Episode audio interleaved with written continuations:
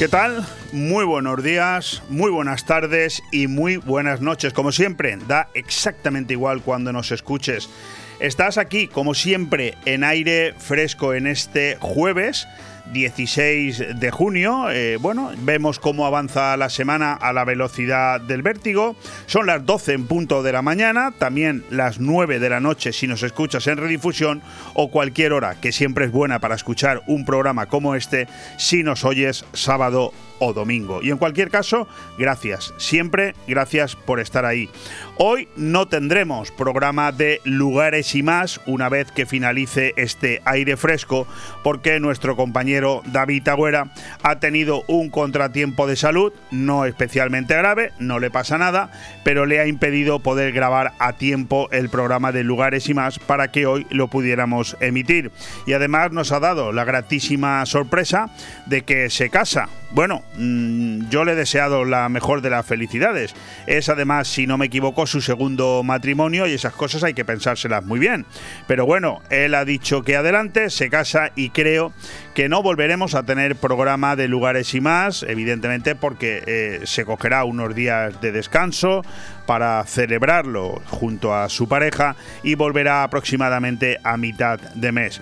Bueno, nos ha salido un jueves maravilloso aquí en la comarca de la Marina Baja. Nosotros estamos en el balcón de Finestrat, es donde tenemos en este momento Radio 4G. Estamos, cierto, hay que decirlo, reconocerlo, ya lo hemos dicho, lo hemos avanzado, pero ahora con más solidez.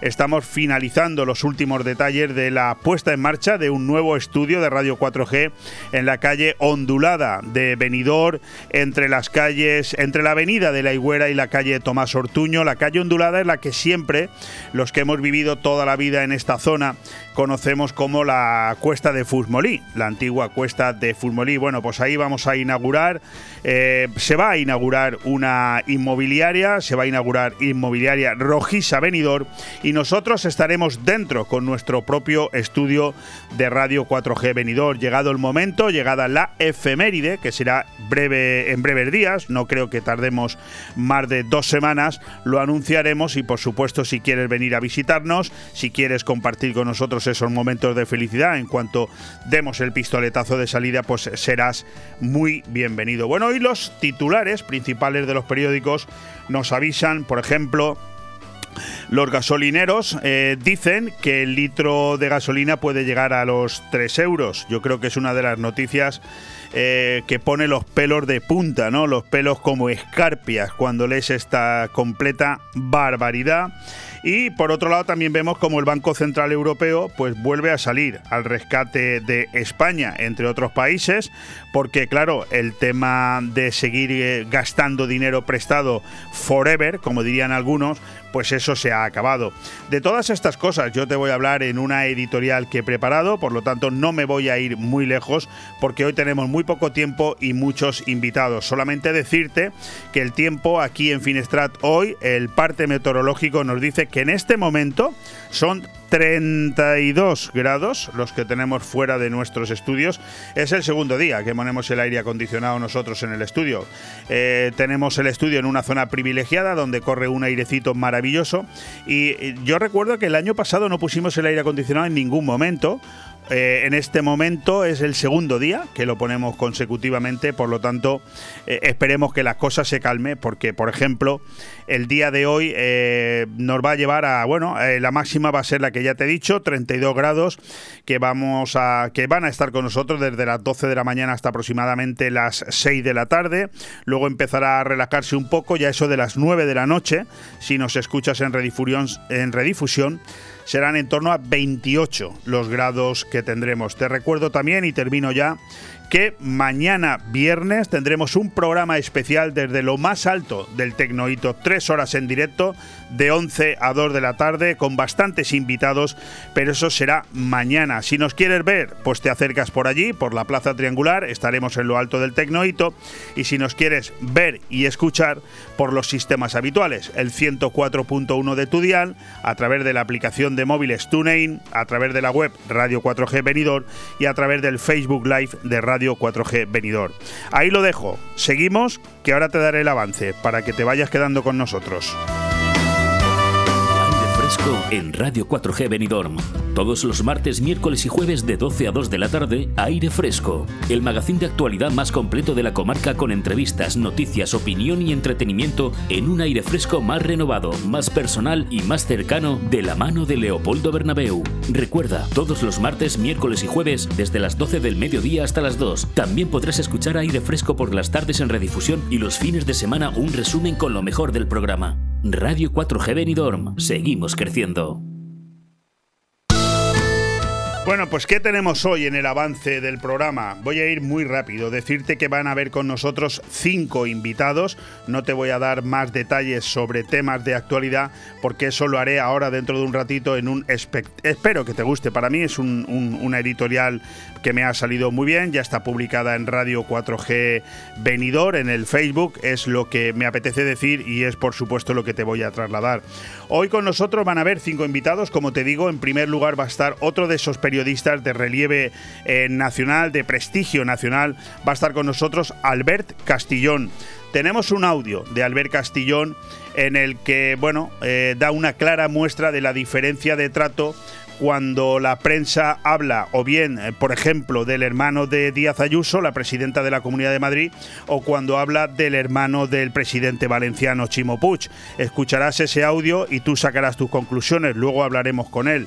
A continuación estará con nosotros Gogna Kumar. Él es uno de los artífices de esta APP, City Guide Spain, que ya se anuncia con nosotros, City Guide Spain, una aplicación gratuita que la tienes a tu disposición y en la que poco a poco cada vez se van insertando más y más negocios de venidor y sirviendo de herramienta fantástica para más y más usuarios que pueden hacer sus delicias simplemente entrando en esa aplicación y teniéndolo todo a un clic.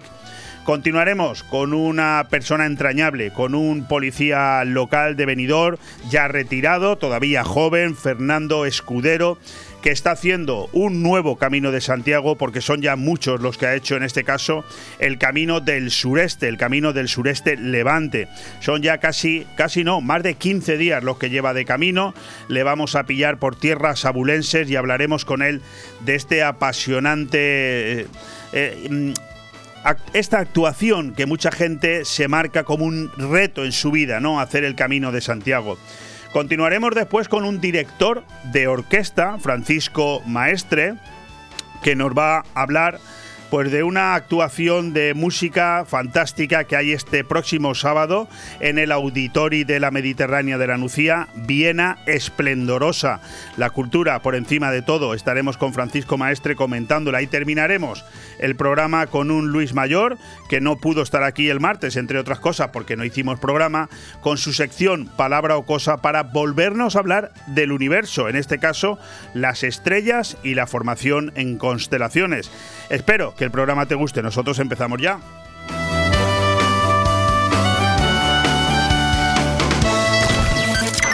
Radio 4G Benidorm, tu radio en la Marina Baja.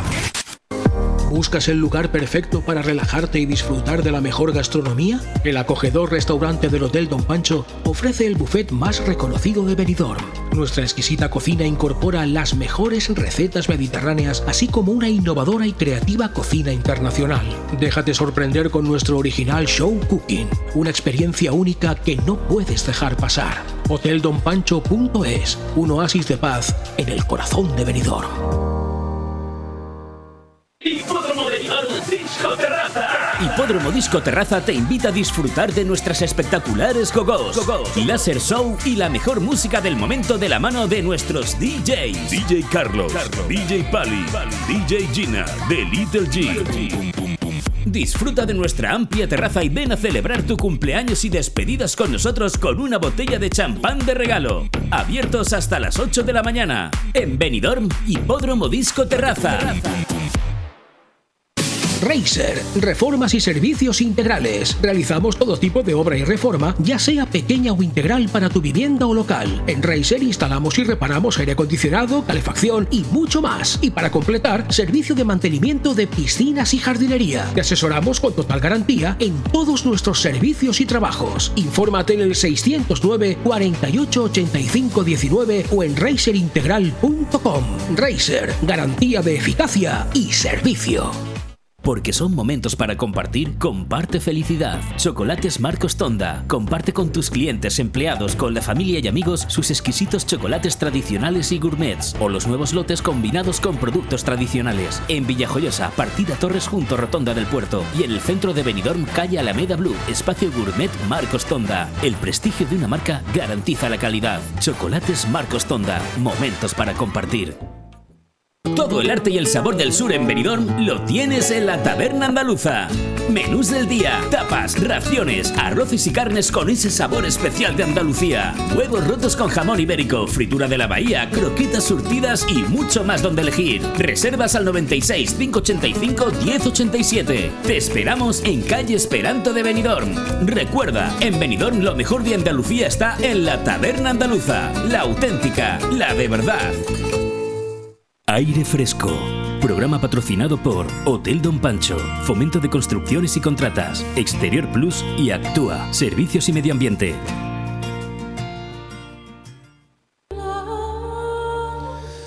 Es recomendable cerrar los ojos y tapar los oídos.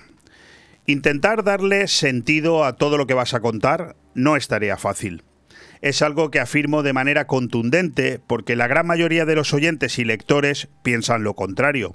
Es cierto que informar no es complejo si uno se ciñe a leer, cual papagayo enloquecido, lo que otros escriben o lo que otros le dicen que ha de leer y escribir. Muy de moda en los últimos años de indecencia política y mediática que estamos viviendo esta generación. Pero discernir y acotar sobre lo que has de trasladar es otra tarea que poco o nada tiene que ver con lo anterior. Y os garantizo que hay días que se hace sumamente complejo.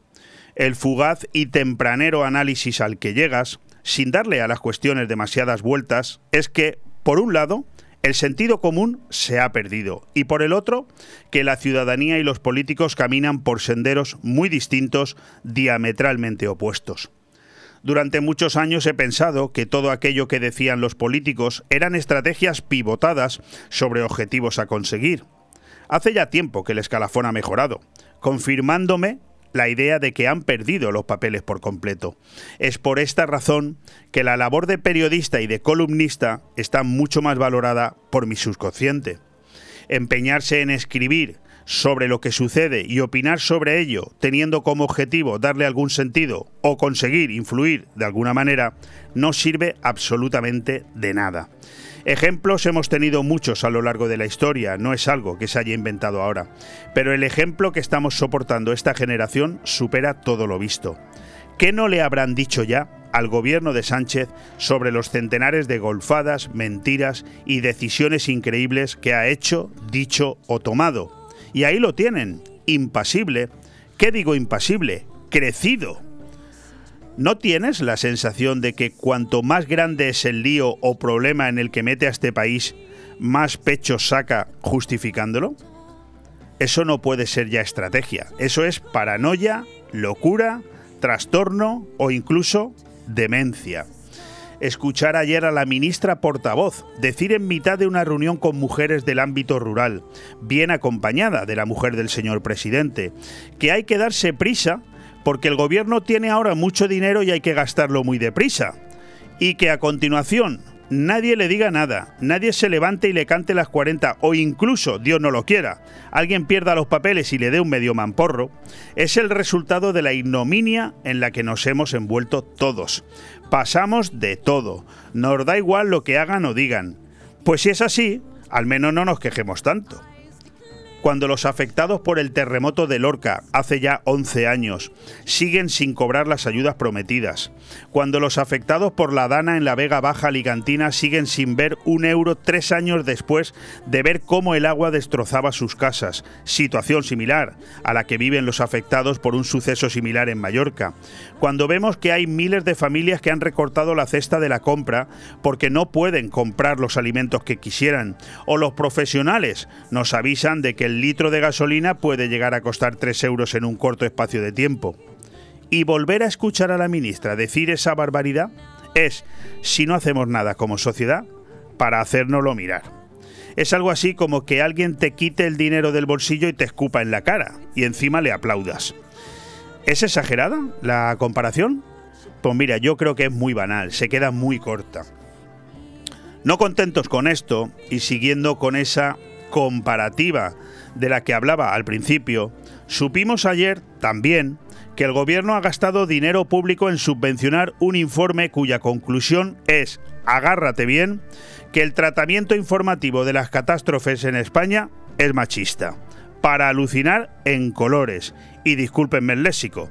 Pero claro, si lo que tenemos gobernándonos son personas que, como la socialista Adriana Lastra, ayer, son capaces de subirse a un púlpito para advertir a los andaluces de que, dependiendo del resultado que se produzca en las elecciones este domingo, el lunes pueden producirse manifestaciones, ¿qué se puede esperar?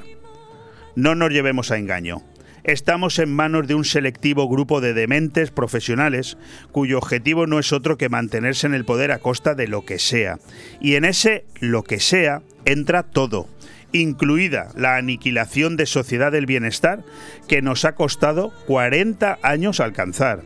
No hay más que fijarse en la calidad de vida que hoy tienen, por ejemplo, venezolanos o cubanos, para que entendáis a lo que me refiero. Lo hizo Pablo Iglesias en diciembre de 2018 cuando el PP ganó por primera vez las elecciones en Andalucía tras 40 años de gobiernos socialistas, animando a las hordas a quemar el Palacio de San Telmo. Y lo hizo ayer Adriana Lastra, en una repetición de lo único que saben hacer bien, meter miedo a la gente que no está dispuesta a seguir votando a esta manada de vividores mentirosos que colocaron a Andalucía a la cola de Europa y que llevan a España al borde del precipicio a una velocidad de vértigo. No hay más que ver el chollo, que el chollo se termina cuando ayer el Banco Central Europeo sale al rescate de la deuda española. Sí, sí, esa ingente cantidad de miles de millones de euros que hemos gastado sin sentido y a expuertas en los últimos años a crédito. Ese maná se acabó y ahora toca devolverlo. Se acabó lo que se daba y Sánchez es el primero que lo sabe, pero a él y los suyos les da igual. Por el mero hecho de haber ostentado esos cargos públicos, van a vivir del cuento el resto de sus días. Tú y yo no. Nosotros a pagar, con impuestos brutales, la deuda que nos han endosado y durante muchos años. Lo dije ayer y lo repito hoy, no se sostiene esta administración pública atrofiada, amorfa, indecente, que ha multiplicado por siete el número de empleados en solo 45 años, por siete, pasando de medio millón a tres millones y medio. ¿Quién y cómo paga esa nómina mensual? Pues entre todos, e inflando los impuestos hasta el infinito y más allá, como diría Bud Lightyear, ¿no? Precisamente ahora que se estrena su nueva película mañana. Subir la gasolina a 3 euros es lo mismo que decir que el gobierno se lleva 2 por cada litro. Saca cuentas. Aviso a navegantes. De momento, el gobierno alemán subió ayer, en una sola sesión, de golpe y porrazo, y sin algo parecido en los últimos 30 años, casi un punto el precio del dinero. Repito, se acabó lo que se daba. Bromas las justas. O nos quitamos de encima esta cuadrilla de analfabetos degenerados, o lo pagaremos muy caro y durante muchos años. Mientras tanto, disfruten lo votado. Radio 4G Benidorm, tu radio en la Marina Baja.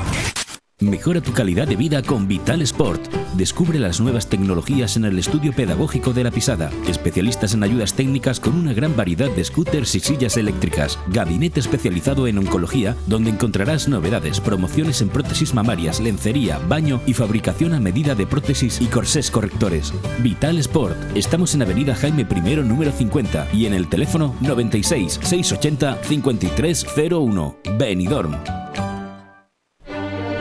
Concierto gratuito de la Orquesta Ensemble de la Mediterránea en la Auditori de la Nucía. Este sábado 18 de junio a las 8 de la tarde, concierto de la Orquesta Ensemble de la Mediterránea en la Auditori de la Nucía, con entrada gratuita.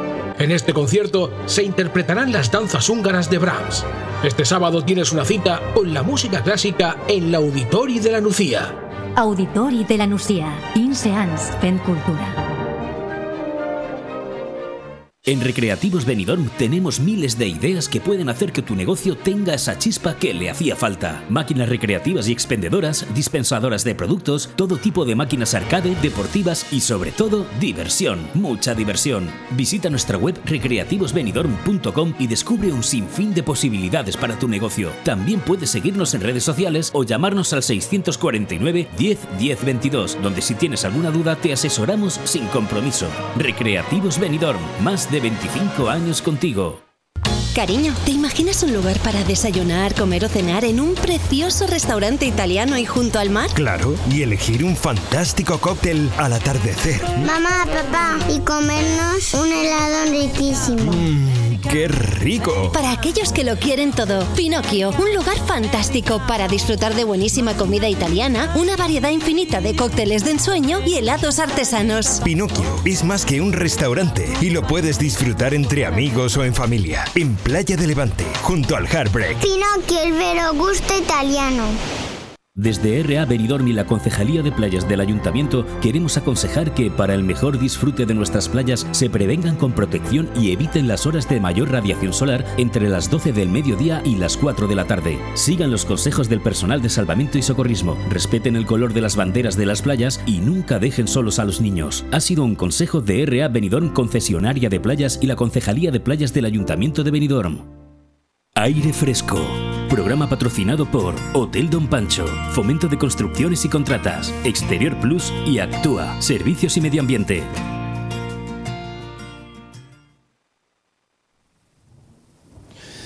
Pues estamos ya en riguroso directo y como siempre, este que acaba de empezar en el mundo de la radio, a pesar de llevar 33 años, pues le ha vuelto a pillar el toro, una editorial que he escrito esta mañana demasiado larga, casi nueve minutos de editorial, lo que ha conseguido es que nos impide poner el audio que teníamos previsto, porque es un audio muy esclarecedor y además es el principal motivo porque, por el cual hemos decidido llamar eh, esta mañana a uno de los periodistas más destacados en el panorama mediático nacional, como es Albert Castillón, al que quiero saludar ya sin más demora. Albert, ¿qué tal? ¿Cómo estás? ¿Cómo estás? ¿Qué tal, Leopoldo? ¿Cómo va todo? Pues la verdad es que no nos podemos quejar. Nosotros por aquí luchando muy bien, haciendo radio, que es lo que nos gusta, y creo que tú en Madrid también volviendo a, a estar en, en la cúspide, ¿verdad? Bueno, yo trabajando, que no lo he dejado de hacer nunca y con con fuerza. Es verdad que ahora soy más libre que nunca lo fui y eso en mi caso es eh, especialmente peligroso porque eh, hay tanto que contar y tan poco cuenta en la mayoría de medios, pues que trabajo no me falta. Eh, precisamente, si me lo permites, quería hacer un inciso ahí porque has dicho algo que me apasiona y algo que me gusta mucho y que solamente se puede comentar con profesionales de tu talla, de tu nivel y que han llegado a ese punto en que lo que has dicho te lo aplicas. Es decir, mm, los periodistas eh, podemos decir que somos de dos tipos, ¿no? Aquellos que nos dedicamos a hacer información absolutamente libres y pagando las consecuencias de hacer eso, que sabemos que a veces son muy duras, tú lo has vivido, y luego está el otro tipo de periodismo que es aquel que es más que periodista papagayo, es aquel que repite y hace lo que otros le dicen que tiene que hacer. Eh, eso es así, ¿verdad, Albert? Sí, pero yo he estado en ambos. Es decir, yo durante años en televisión yo no podía decir lo que quería, apuntaba alguna manera, eh, se me escapaba alguna verdad, me quitaba el pinganillo porque sabía que iba a recibir broncas y cuando me lo quitaba decía lo que me daba la gana, unos segundos. Esa era mi máxima cuota de, de libertad. Ahora es, eh, es total y eso de verdad no lo había experimentado en mi vida y me hace muy feliz. Yo entiendo eh, que muchos compañeros para pagar facturas tengan que hacerlo, insisto, yo también lo he hecho. Eh, lo que pasa es que todo tiene un límite en la vida. Yo agradezco mucho a los medios, no que me han contratado, sino los que me han echado, porque Pues sí. cada uno de ellos me ha hecho un poquito más libre. Qué grande lo que acabas de decir, Albert, y no sabes cuánto te felicito y cuánto me enorgullezco, no ya de tenerte como un referente, sino incluso como amigo, ¿no? Porque es algo que algunos desde provincias, como es mi caso, pues también lo hemos sufrido y vivido a lo largo de nuestra trayectoria, Claro. pero es un placer irte a la cama por la noche, aunque sea sin un duro en el bolsillo, pero diciendo, Claro. estoy haciendo el periodismo que me apetece. Sin duda, sin duda. Eh, y yo creo que lo del audio que ibas a poner no es necesario porque yo estoy aquí para, para explicarte lo que tú me Pues, pues mira, si, si quieres hago una pequeña introducción. Es un audio que ha tenido una repercusión en las redes sociales bárbara. Bárbara. Es un audio editado por eh, Albert Castillón hace aproximadamente dos, tres semanas, en las que en seis minutos hace una, eh, hace, o sea, una perfecta explicación detallada de la diferencia del tratamiento mediático que hay cuando un mismo caso afecta o bien al hermano de una presidenta de una comunidad autónoma, como puede ser Díaz Ayuso, o al hermano de un presidente de una comunidad autónoma, como puede ser la nuestra, eh, aquí eh, el valenciano Chimo Puig. Es decir, qué ha pasado con el, con el hermano de Adriana, perdón, de, de Díaz Ayuso y qué ha pasado con Francis Puig, cuyo, eh, digamos, cuyo, cuyo presunto delito es muchísimo más grave. Yo me encantaría que lo explicaras. El audio lo tenemos, pero evidentemente son seis minutos y no lo puedo. Es muy sencillo, es muy sencillo. Es decir, el caso de la hermana de Ayuso, del hermano de Isabel Díaz Ayuso, que contrató el envío de material sanitario y se quedó con un beneficio de 50, 55 mil euros, ha ocupado horas, portadas, ha provocado que Casado eh, se fuera, que el secretario general del PP dimitiera. El origen de, todo fue eso. Bien, pues mientras tanto, eh, durante el mismo tiempo, en la misma época, Francis Puig, el hermano de Chimo Puig, eh, consiguió subvenciones no de 55.000, no, no, de 1.200.000 euros.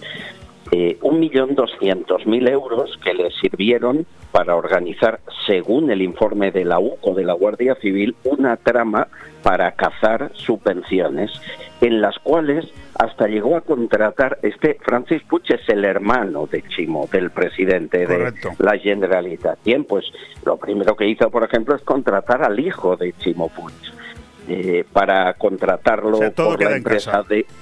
Claro, por la empresa de su tío, para colocar una subvención tenía que apuntarse al servicio de empleo y como no lo estaba, corrieron a apuntar al niño al servicio de empleo y a los cuatro días recibían 18.000 euros. Y así todo. Está también la cuñada de Chimo que tiene un negocio de perfumes y emitió facturas a una empresa del grupo para cobrar una subvención eh, para emitir spots de televisión en catalán, lo cual no tenía ningún sentido para una señora perfumera y de estas te puedo contar a montones. Entonces, no esa, esa doble vara de medir, el hermano eh, de uno al hermano de otro.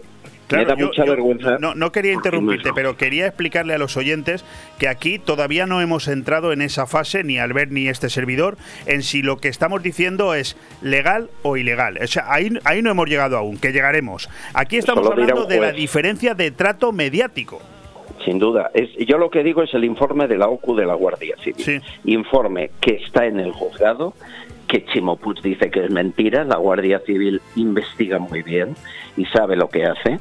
Y desde luego que el, tratamiento mediático por algo que supera el millón de euros no es ni comparable al que hemos tenido con Isabel Díaz Ayuso por 55 mil.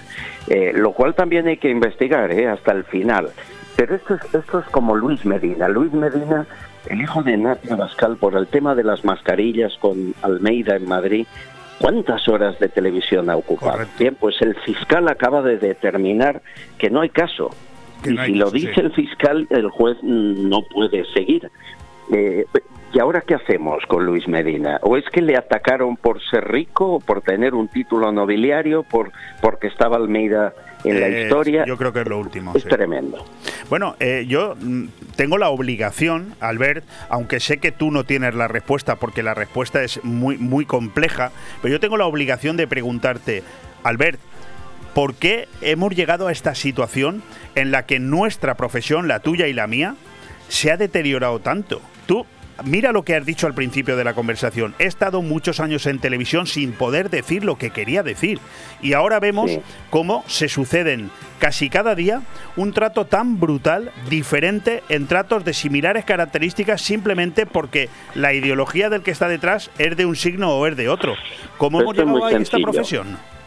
Por dinero. Por dinero. Es muy sencillo. Eh, los medios, los grandes medios de comunicación lo pasan mal con las crisis económicas y España lleva muchos años cabalgando de una crisis a otra y sin tener 10 eh, años de bonanza. Por lo tanto, la publicidad cae en precio, la publicidad deja de ser la fuente de financiación y se han de financiar con las campañas públicas de los distintos ministerios. Para eso hay que estar bien con el poder, con el que hay ahora y con el que venga y no enemistarse ni con PP ni con PSOE por si acaso. A partir de aquí les hemos permitido eh, hacer entrevistas masaje a todos los cargos públicos, porque si al final eh, tú preguntas a, a Yolanda Díaz lo que de verdad te gustaría y Yolanda Díaz se cabrea, lo que hace Yolanda Díaz no es eh, aceptar la libertad del periodista, no, no, es llamar a tu jefe, criticar la entrevista y decir que no vuelve más a tu medio. Por lo tanto, mm, cuanto más poder hay, más suaves son las entrevistas, menos se consigue. El medio busca favorecer al cargo público por si mañana es ministro o presidente del gobierno y que no falte nunca la subvención de dinero, sea de unos o de otros. Bueno, entonces, eh, eh, em, ¿se ha terminado la prensa libre? ¿Se ha, muerto? Bueno, es que la prensa libre yo creo que desde la transición que no existe. En la transición española existió durante varias décadas libre hasta cierto punto, porque también teníamos la autocensura, por ejemplo, de las historias de, de don Juan Carlos, ¿no? Pero era una autocensura aceptada por todos por el bien común después del golpe de Estado del 81 de, de Tejero. Eh, quisimos proteger la monarquía yo creo que en aquel momento hacía falta hacerlo. Entonces, eh, Albert, yo creo que no nos deberíamos sorprender tanto, me refiero ya a la ciudadanía, eh, en que cada vez se venda menos prensa, se haya menos consumo de horas de televisión, todo eso no debería de sorprendernos, claro. Mira, lo que no con, ¿sabes con qué no contaba los grandes medios y las grandes productoras de televisión que están en manos de, de ideología de izquierdas, prácticamente todas, no contaban ni con una pandemia mundial, ni con la aparición de los medios digitales y las redes sociales. Claro. Esto ha cambiado completamente lo que ellos tenían previsto, el, chiringuito que habían montado donde estaba todo atado y bien atado. Y en pandemia la gente se dio cuenta que mentían, que prácticamente todos no decían la verdad y que nos pasábamos el día aplaudiendo a las 8 y, poniéndonos vacunas sin ir más allá. A partir de ahí, los medios digitales, los alternativos han empezado a surgir como setas. Y eso también tiene un riesgo. Hay, hay muy poco rigor en algunos, ¿no? Pero si, si eres capaz de divulgar información con rigor, con informes policiales de ese calado en esos medios eh, te haces completamente libre. Yo estoy por ahí intentando. Sí, sí, correcto.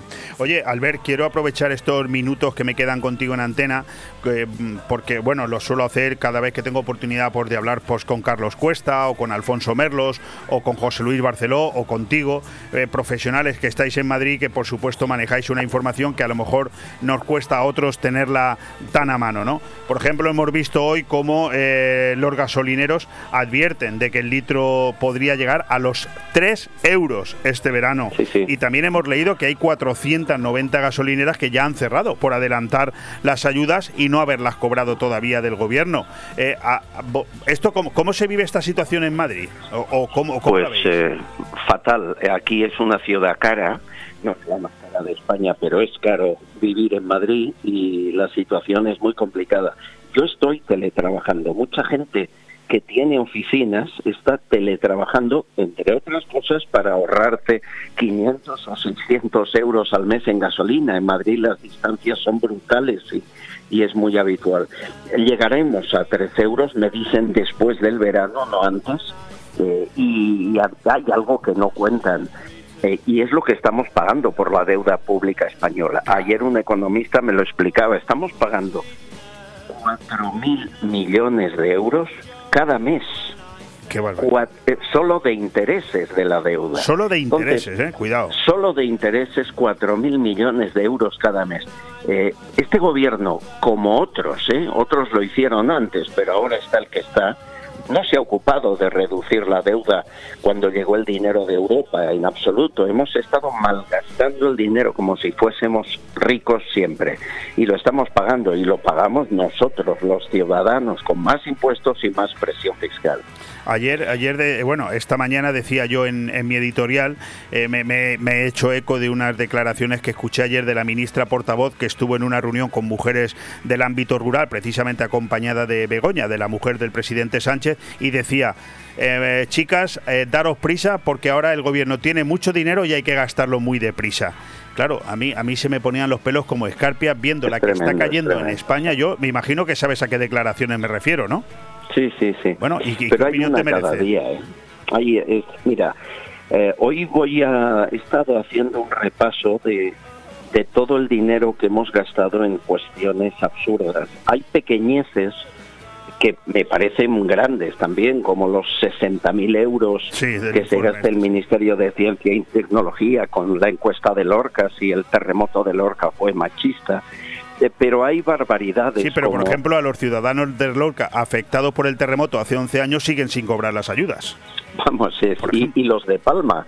Acabo de hablar con una vecina de Palma, ni un euro han recibido, excepto lo que da la compensación de seguros, nada más, dinero público cero. Qué barbaridad. Pero de eso a, por ejemplo, crear un observatorio global del español para mantener la lengua con mil 100 millones de euros de presupuesto, lo cual es una barbaridad, una burrada. Es decir, para según que si hay dinero, pero para otras cosas no. Yo hoy te, te invito a que entres en las plataformas en las que estoy emitiendo. Sí, te iba a preguntar ahora que nos expliques a los oyentes de Radio 4G dónde te podemos leer y dónde te podemos escuchar. Yo, yo mm, realizo un programa de una hora diario en todas las plataformas, Evox, Spotify, eh, Amazon Prime, en todas, eh, que pueden descargarse eh, gratuitamente cada día una hora. También se cuelga ese programa en Periodista Digital, en H50, el cierre digital, en un montón de digitales que me ayudan. Pero hoy excepcionalmente he hecho algo que no había hecho nunca. He ofrecido una información exclusiva, son 20 minutos aproximadamente, con todas las claves del chantaje que sufrió Pedro Sánchez por parte de Marruecos. No me digas, ¿en serio has publicado Chantaje que explica explica todo lo, ocurrido, los antecedentes, los hechos, las consecuencias. Esta información acabo de, colgarla, eh, también te digo, es una información de pago, hay que, no sé si son cuatro o cinco euros, pero está en todas las plataformas y es la primera vez que realizo una acción así y yo espero que no sea la última, porque hay muchos datos que hasta ahora no he podido contar y que al fin soy libre para hacerlo. Fantástico, pues enhorabuena. ¿Tiene algo que ver todo lo que publicas con el enfrentamiento que estamos sufriendo con Argelia? Absolutamente. Es más, quien va a contar en poco tiempo los detalles de lo que yo avanzo es el Servicio de Inteligencia Argelino está como loco ese servicio de inteligencia buscando los documentos que prueben todo lo que yo hoy explico. Pues eh, mi más sincera enhorabuena. Dinos, creo que te, podemos leer también en, en, OK Diario. Bueno, en OK Diario estoy colaborando en el podcast de Javier Cárdenas, que va como un cañón, es el segundo más escuchado de, España, eh, donde también hay información privilegiada, pero en un tono también más distendido, es otra cosa. Y además realizamos programas en directo, eh, lo hicimos en Pozuelo el día 4 y el día 2 de julio estamos en Barcelona realizándolo ante 800 personas, o sea que Trabajo no falta. No, desde luego, ya te veo. Bueno, y un profesional de tu talla, desde luego, no va a tener nunca ese problema. Pues Albert Castillón, eh, un honor, como lo he dicho siempre, pero más todavía ahora, ¿no? No, no, el honor es de Radio 4G Venidor que nos atiendas, que nos cojas el teléfono y poder tenerte en exclusiva para nuestros oyentes con cosas tan interesantes como la que has como la que has contado. Te doy las gracias. Luego te llamaré en privado porque ese programa de una hora diario que haces a nosotros también nos gustaría ver de qué manera lo podemos eh, eh, pues emitir. Adelante, es, es tuyo y lo puedes emitir cuando quieras. Pues, eh, pues, mira, muchísimas gracias porque es algo que quería hablar luego contigo en privado y si tenemos tu autorización y es diario, lo vamos a emitir nosotros en antena también. Pues muchas gracias. Un abrazo inmenso, Leopoldo. Un fuerte abrazo, Albert. Gracias.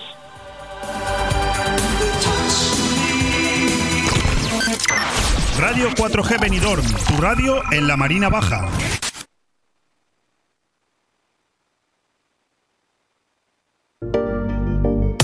En Mesón el Segoviano, todos los jueves, cocido madrileño. Bacalao a la vizcaína, cordero al horno, raciones y todos los días nuestro menú diario. Y por las noches, deliciosos menús para compartir. Mesón el Segoviano, calle Ibiza número 10, Benidorm. Haz tu reserva al 633 19 70 84. Mesón el Segoviano, para chuparse los dedos.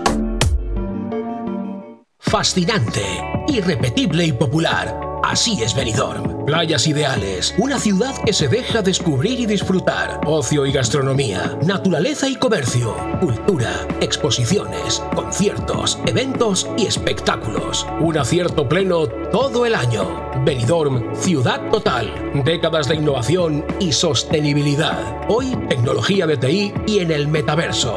Benidorm, haciendo ciudad, generando felicidad.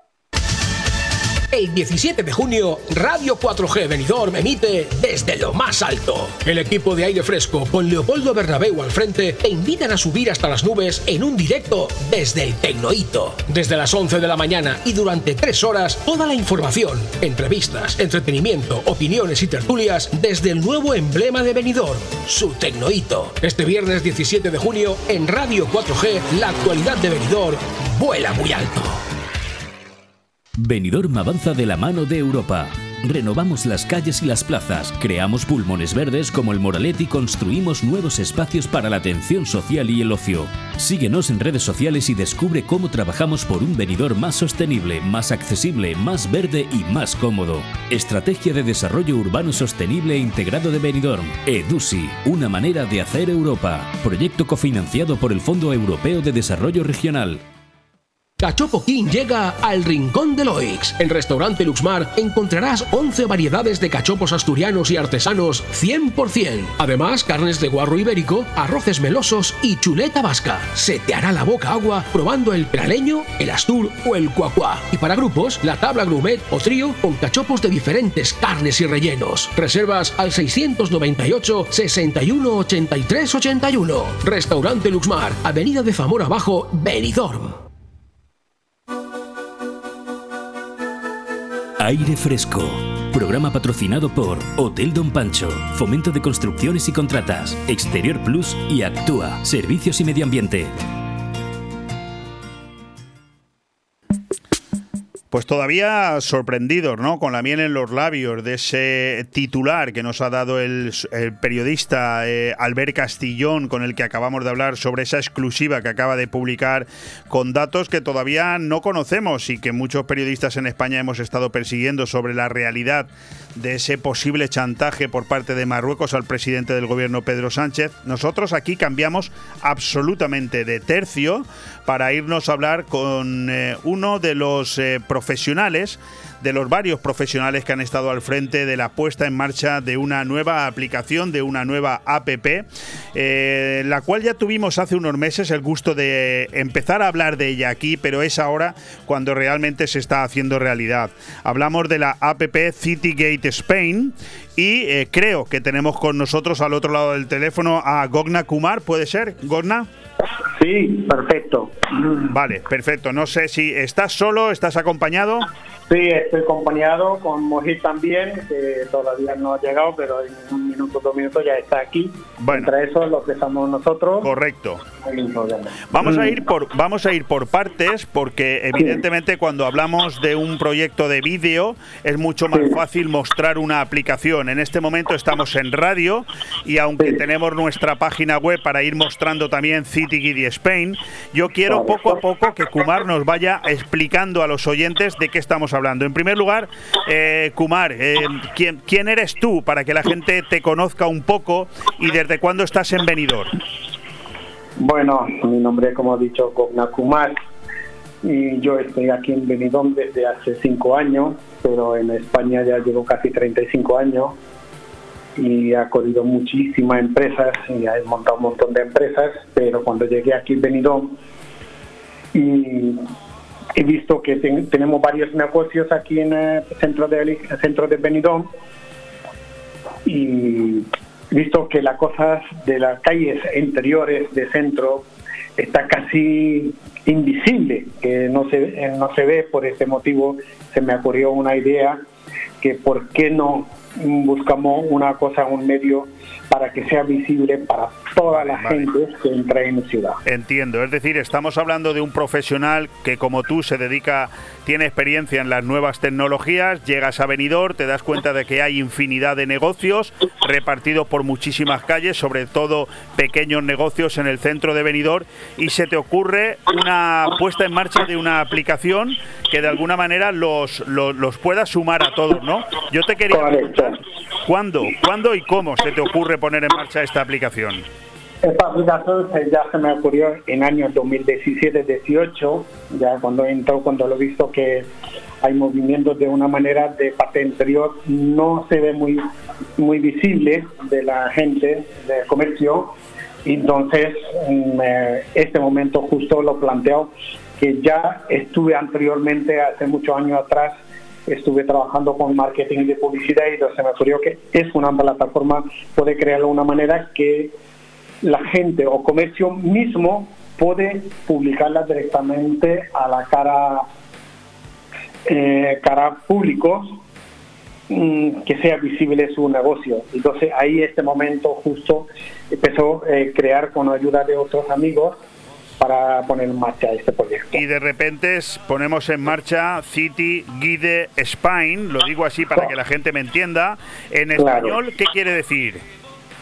City Guide Spain quiere decir que es una guía turística a la vez comercial para toda la España. no, no, me refiero, me refiero, eh, Kumar, antes de explicar qué es City Guide Spain, ¿cómo se, de, cómo se deletrearía en español?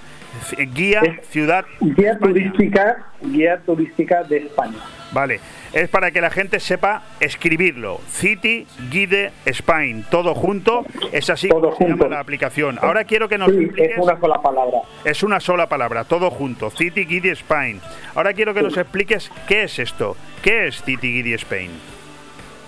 ¿Qué es City Guide Spain? City Guide Spain es una manera de tanto primero empezamos con ciudadanos que todos los, eh, todos los ciudadanos de una ciudad, cuando quiere buscar una cosa cualquier, por ejemplo, ayuntamiento, policía local o centro de salud, le cuesta mucho para buscar y averiguar dónde está. Entonces, creamos una, una manera de toda la información individualmente eh, dentro de la aplicación, donde pone toda la información de emergencia, de centro de salud, policía local, está metido ahí dentro de la aplicación que gente sin ir a preguntar a alguien puede entrar ahí y pone clic, buscar lo que quiere, ahí tiene una barra donde pone buscar y, y dentro pone una palabra y te sale dónde está cada cosa. Y te eh. puede dar toda la información de un ciudad, lo que necesita un ciudadano. Ahora vamos a ir profundizando en todo lo que nos está contando Gogna Kumar, que es el director general de esta aplicación City Guide Spain y eh, en primer lugar ya nos ha quedado claro de que es una aplicación de servicios, es decir, de muchas más cosas, pero también de servicios. ¿Cuánto tiempo os ha costado, cuánto tiempo lleváis trabajando en esta, en esta guía, en esta aplicación? Casi tres años, tres años ya terminamos este, este mes. ¿Y en qué momento se encuentra? Estamos. ¿Está mm, finalizada? ¿Está a disposición ya del, del público? Está a disposición, de público, de tanto como Google, tanto como Apple, y está completamente terminado toda. Eh, podemos decir que un 98% está ya terminado. Eh, Kumar, ahora cuando echas un poco la vista hacia atrás, ¿puedes decir que se han cumplido los objetivos que buscabas en City Guide Spain? Sí, así es. Sí. ¿Y cuáles son esos objetivos que buscabas principalmente? Para que tenga todo lo, todos los negocios tiene visibilidad digitalizada digitalmente gratuita Eso es lo más importante que tenía para que cualquier comercio sea tenga acceso para público sin coste. Muy bien. Y eso es lo que ha conseguido nosotros. Oye, una, una pregunta que es una duda más que una pregunta. Eh, ¿No has pensado en algún momento que quizás el nombre, lo digo viendo, el, viendo otras aplicaciones cuyo nombre es muchísimo más corto, más, más pegadizo, ¿no has pensado alguna vez que el nombre quizás sea un poco largo?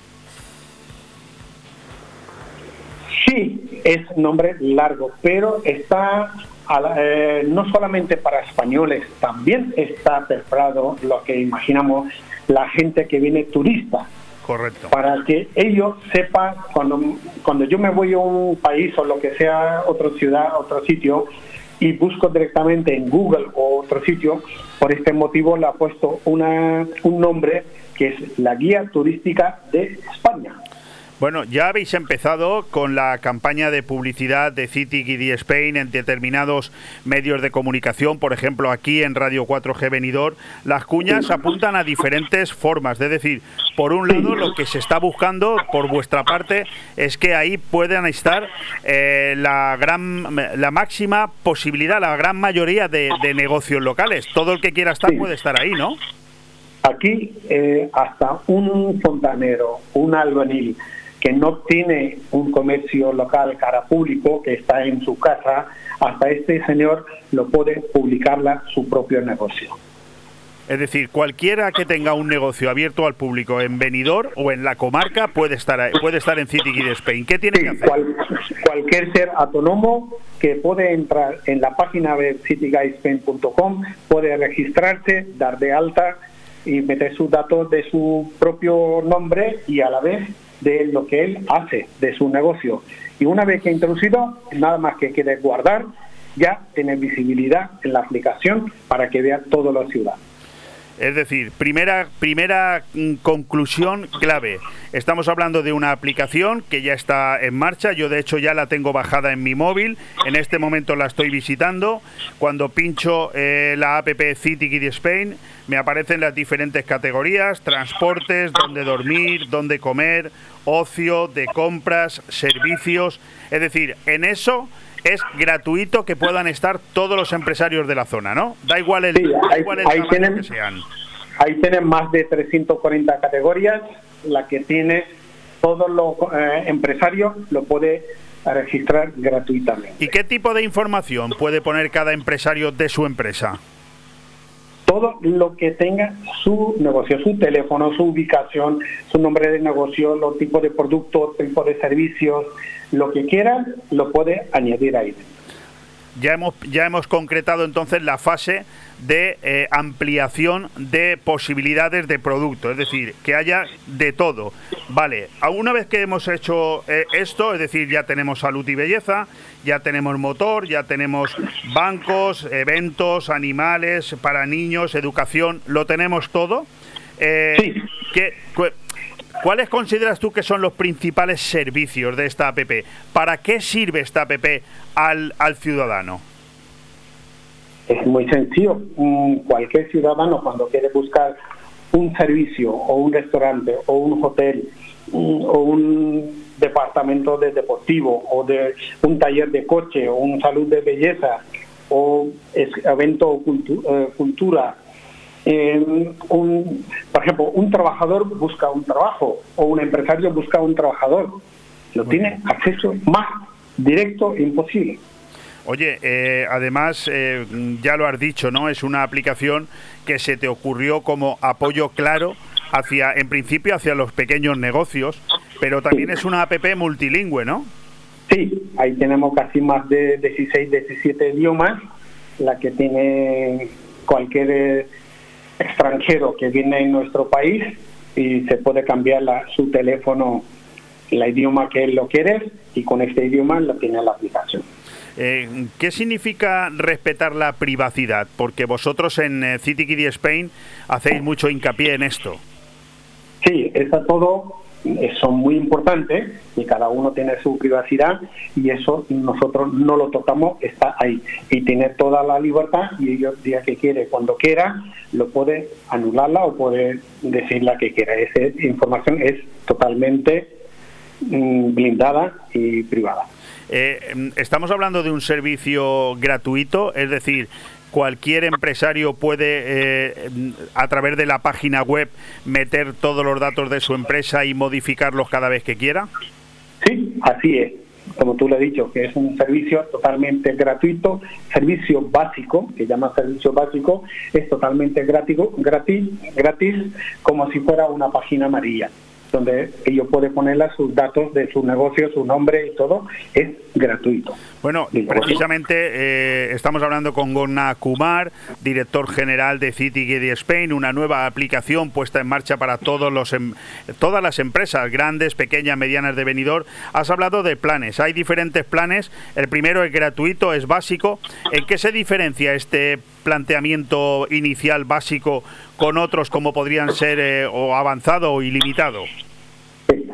La gratuito es como si fuera una tarjeta de visita. Hoy un día, cuando cualquier empresario, cuando se crea una empresa, se crea, eh, primero lo que crea es una tarjeta de visita. Y aquí, en esta eh, aplicación, es la tarjeta básica que llamamos mm, gratuita, que permite introducir tus datos de la empresa, tu dirección, tu teléfono y tu imagen de tu negocio. Y parte de imagen de negocio tiene varios imágenes de descuento o 25 imágenes de sus productos o su servicio que está incluido ahí dentro, que no tiene otro ninguna aplicación lo que puede introducirla. Y aquí está todo gratuito este servicio. Bueno, pues maravilloso todos los servicios que nos da esta APP, además nacida aquí, en, en Benidorm, eh, porque yo te quería hacer una pregunta un poco más profesional. Tú eres una persona dedicada al mundo de las nuevas tecnologías desde hace muchos años. ¿Cuál crees tú que es la, la importancia de que hoy cualquier negocio tenga presencia digital? hombre, más bien hoy estamos en mundo, en el mundo digital lo que vivimos realmente, ¿no? que estamos viviendo en un mundo digital, yo creo que esa es la visibilidad, lo que queremos darla para todos los comercios digitalmente que tenga visibilidad. te lo voy a plantear de otra manera, Kumar. Eh, todo aquel negocio que hoy no tenga visibilidad en el mundo digital eh, prácticamente está perdiendo una importante parte de su negocio, ¿no? Sí, así es, porque hay muchísimos negocios que donde no tiene acceso de coche, donde no tiene eh, pasos peatonales, gente no puede acceder porque ni siquiera quiere conocer. Y en esta manera lo que hay, cualquier parte de ciudad, la que tenga un ciudadano, tiene acceso, vamos a ver, este negocio donde está. y está más fácil de localizarla el, negocio que no, no, está visible. Es decir, la aplicación app eh, CityGD Spain ya está puesta en marcha, ya te la puedes descargar en tu móvil, está a disposición de cualquier empresario que quiera meter ahí sus datos para hacer todavía que la, eh, la aplicación tenga más servicios. Y para el usuario, ¿qué tiene que hacer el usuario? ¿Para qué le sirve la, la app al usuario? Eso te lo transmito a como gente que te lo aplica mucho mejor, así ya se puede decirla. Hola. Sí, hola, ¿qué tal? Muy buenas. Estaba pues preguntándole yo a Gogna, a Kumar, que todo este, porque ya hemos hablado prácticamente todo, pero ¿para qué le sirve todo esto al, al usuario? Pues mira, al usuario nosotros nos estamos, nos estamos dividiendo en dos categorías principales. Uno que son los locales, los ciudadanos de aquí, los que viven ya en la ciudad y otros son los turistas que llegan desde fuera. Para los ciudadanos, por ejemplo, yo por ejemplo aquí viviendo en Benidorm, imagínate que me voy un día a la playa y quiero descubrir un restaurante nuevo. Abro la app, busco restaurante mediterráneo, miro el más cercano y para una buena paella un domingo a quien no le gustaría. Correcto. Y para los turistas es muy obvio, tú llegas aquí a una ciudad nueva sin nada de información, con lo que has encontrado por Google, que es algo por aquí, algo por acá, nuestra aplicación te lo centraliza todo.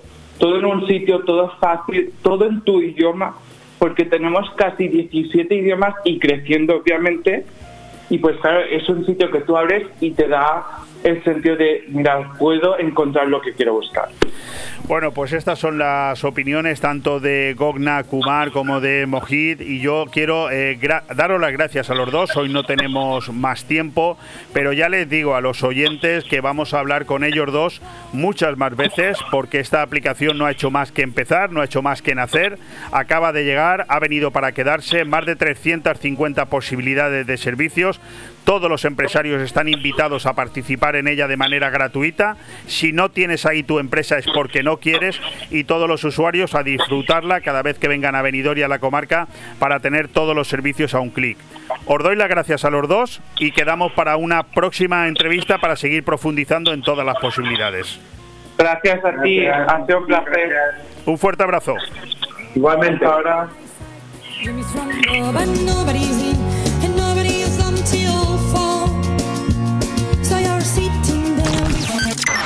Radio 4G Benidorm, tu radio en la Marina Baja. En Mesón el Segoviano, todos los jueves, cocido madrileño. Bacalao a la vizcaína, cordero al horno, raciones y todos los días nuestro menú diario. Y por las noches, deliciosos menús para compartir. Mesón el Segoviano, calle Ibiza número 10, Benidorm. Haz tu reserva al 633 19 70 84. Mesón el Segoviano, para chuparse los dedos. Vuelve la noche de San Juan a la Cala de Finestrat. El jueves 23 tendremos una fiesta muy especial con sesión de zumba a partir de las 6 de la tarde. Luego disco infantil y animación para toda la familia hasta las 9 de la noche. Y a partir de las 11, gran fiesta con la orquesta La Iguana. Eso sí, a medianoche pararemos a saltar las olas. Recuerda, el jueves 23 de junio vive la magia de la noche de San Juan en la Cala de Finestrat. Porque en Finestrat lo tienes todo.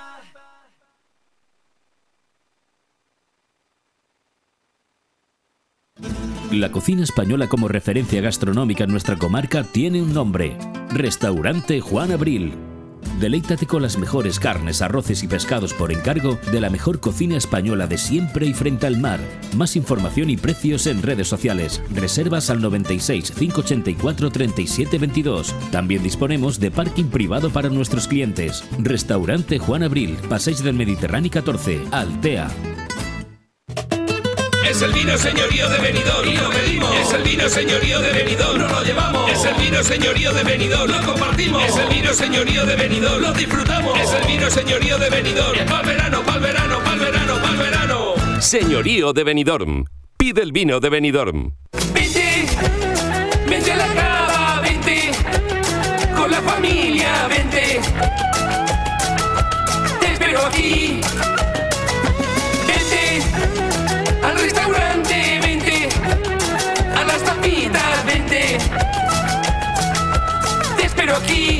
Con familia, con amigos, vente a la cava. Cuatro décadas regalando los mejores momentos de Benidorm. La Cava Aragonesa, en la zona de la Cava Aragonesa. Una institución en Benidorm. En Fabricantes de Sombras ponemos un sí en tu casa o negocio. Sí a sombras inteligentes que ofrecen ahorro económico y energético. Diseño y bienestar a tu alcance con nuestras pérgolas bioclimáticas. Sí a sombras impermeables y resistentes para tu terraza. Toldos y cerramientos también para la lluvia. Sí al sistema Sonfi. Controla tu casa desde tu móvil. Persianas, toldos, control de alarma, luces y mucho más. Sí a Fabricantes de Sombras. Estamos en calle Colón 150 en Villajoyosa. O visita nuestra web fabricantesdesombras.com.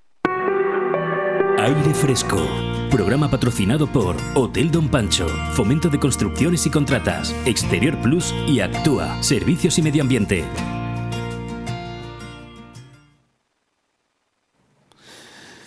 Pues damos inicio a la segunda hora ya de este aire fresco, jueves 16 de junio con una de las mejores formas que se puede hacer. La verdad es que hablar de lo que os voy a contar ahora me harían falta no 20 minutos, sino varios programas, porque es algo totalmente apasionante. Fijaros.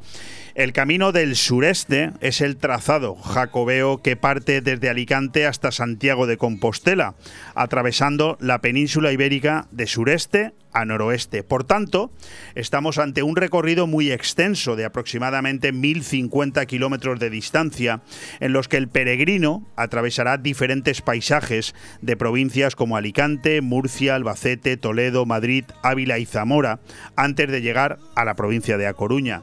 El camino de Santiago del Sureste se une a la Vía de la Plata en la localidad de Benavente para seguir hasta Astorga. Allí tanto el Camino de Santiago del Sureste como el de La Plata se unen al popular Camino francés y juntos se adentran en Galicia, pasando por Ponferrada.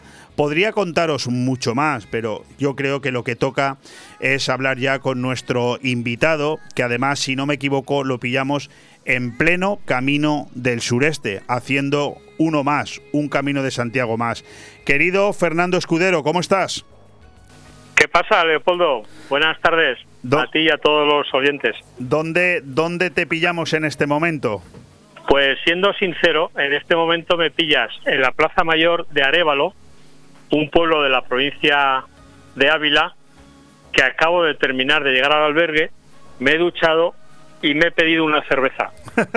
Entonces me pillas justo en la plaza del Arevalo. Bueno, eh, mejor no se puede estar. Fernando Escudero es un apasionado del Camino de Santiago, policía municipal, en venidor durante muchos años, ya jubilado, todavía joven, ahora en el Camino de Sancho, ¿no? Un, joven jubilado en una nueva proeza. Eh, Fernando, la verdad es que entrevistas como estas no sé por dónde empezarlas, ¿no? Pero empecemos por el final, si acaso, es decir, ¿Cuándo se te ocurre esta nueva aventura, esta última aventura? Sí, pues este, esta, este camino que inicié hace 17 días, eh, resulta que cuando me jubilé hace dos años, entonces tú bien sabes y los oyentes me imagino que también, que uno siempre guarda para cuando se jubila, pues uno guarda aquellas cosas, aquellos deseos, aquellos sueños que desea realizar cuando piensa que va a tener tiempo. Entonces, bueno, la pandemia en el, en el 20 nos fastidió un poco a todos y digo, bueno, pues ahora que las cosas están ya en condiciones, pues vamos a hacerlo. Bueno, Y pues al fin y al cabo, el salir de la puerta de casa y peregrinar a Santiago es el mayor deseo de todo peregrino, evidentemente. Vamos a empezar un poquito a poner a los oyentes en antecedente, porque claro, tú y yo somos amigos, mucha gente en venidor que nos está escuchando te conoce, pero habrá muchos que no. ¿Cuándo empieza tu pasión por el camino, eh, Fernando? En el año 91 del siglo pasado, pues mi, mi esposa Fran y yo hicimos un camino iniciático desde Roncesvalles. Entonces se ¿Lo, hiciste completo, el primero? No, no, no, no. El primero hice un tramo de 150 kilómetros, así.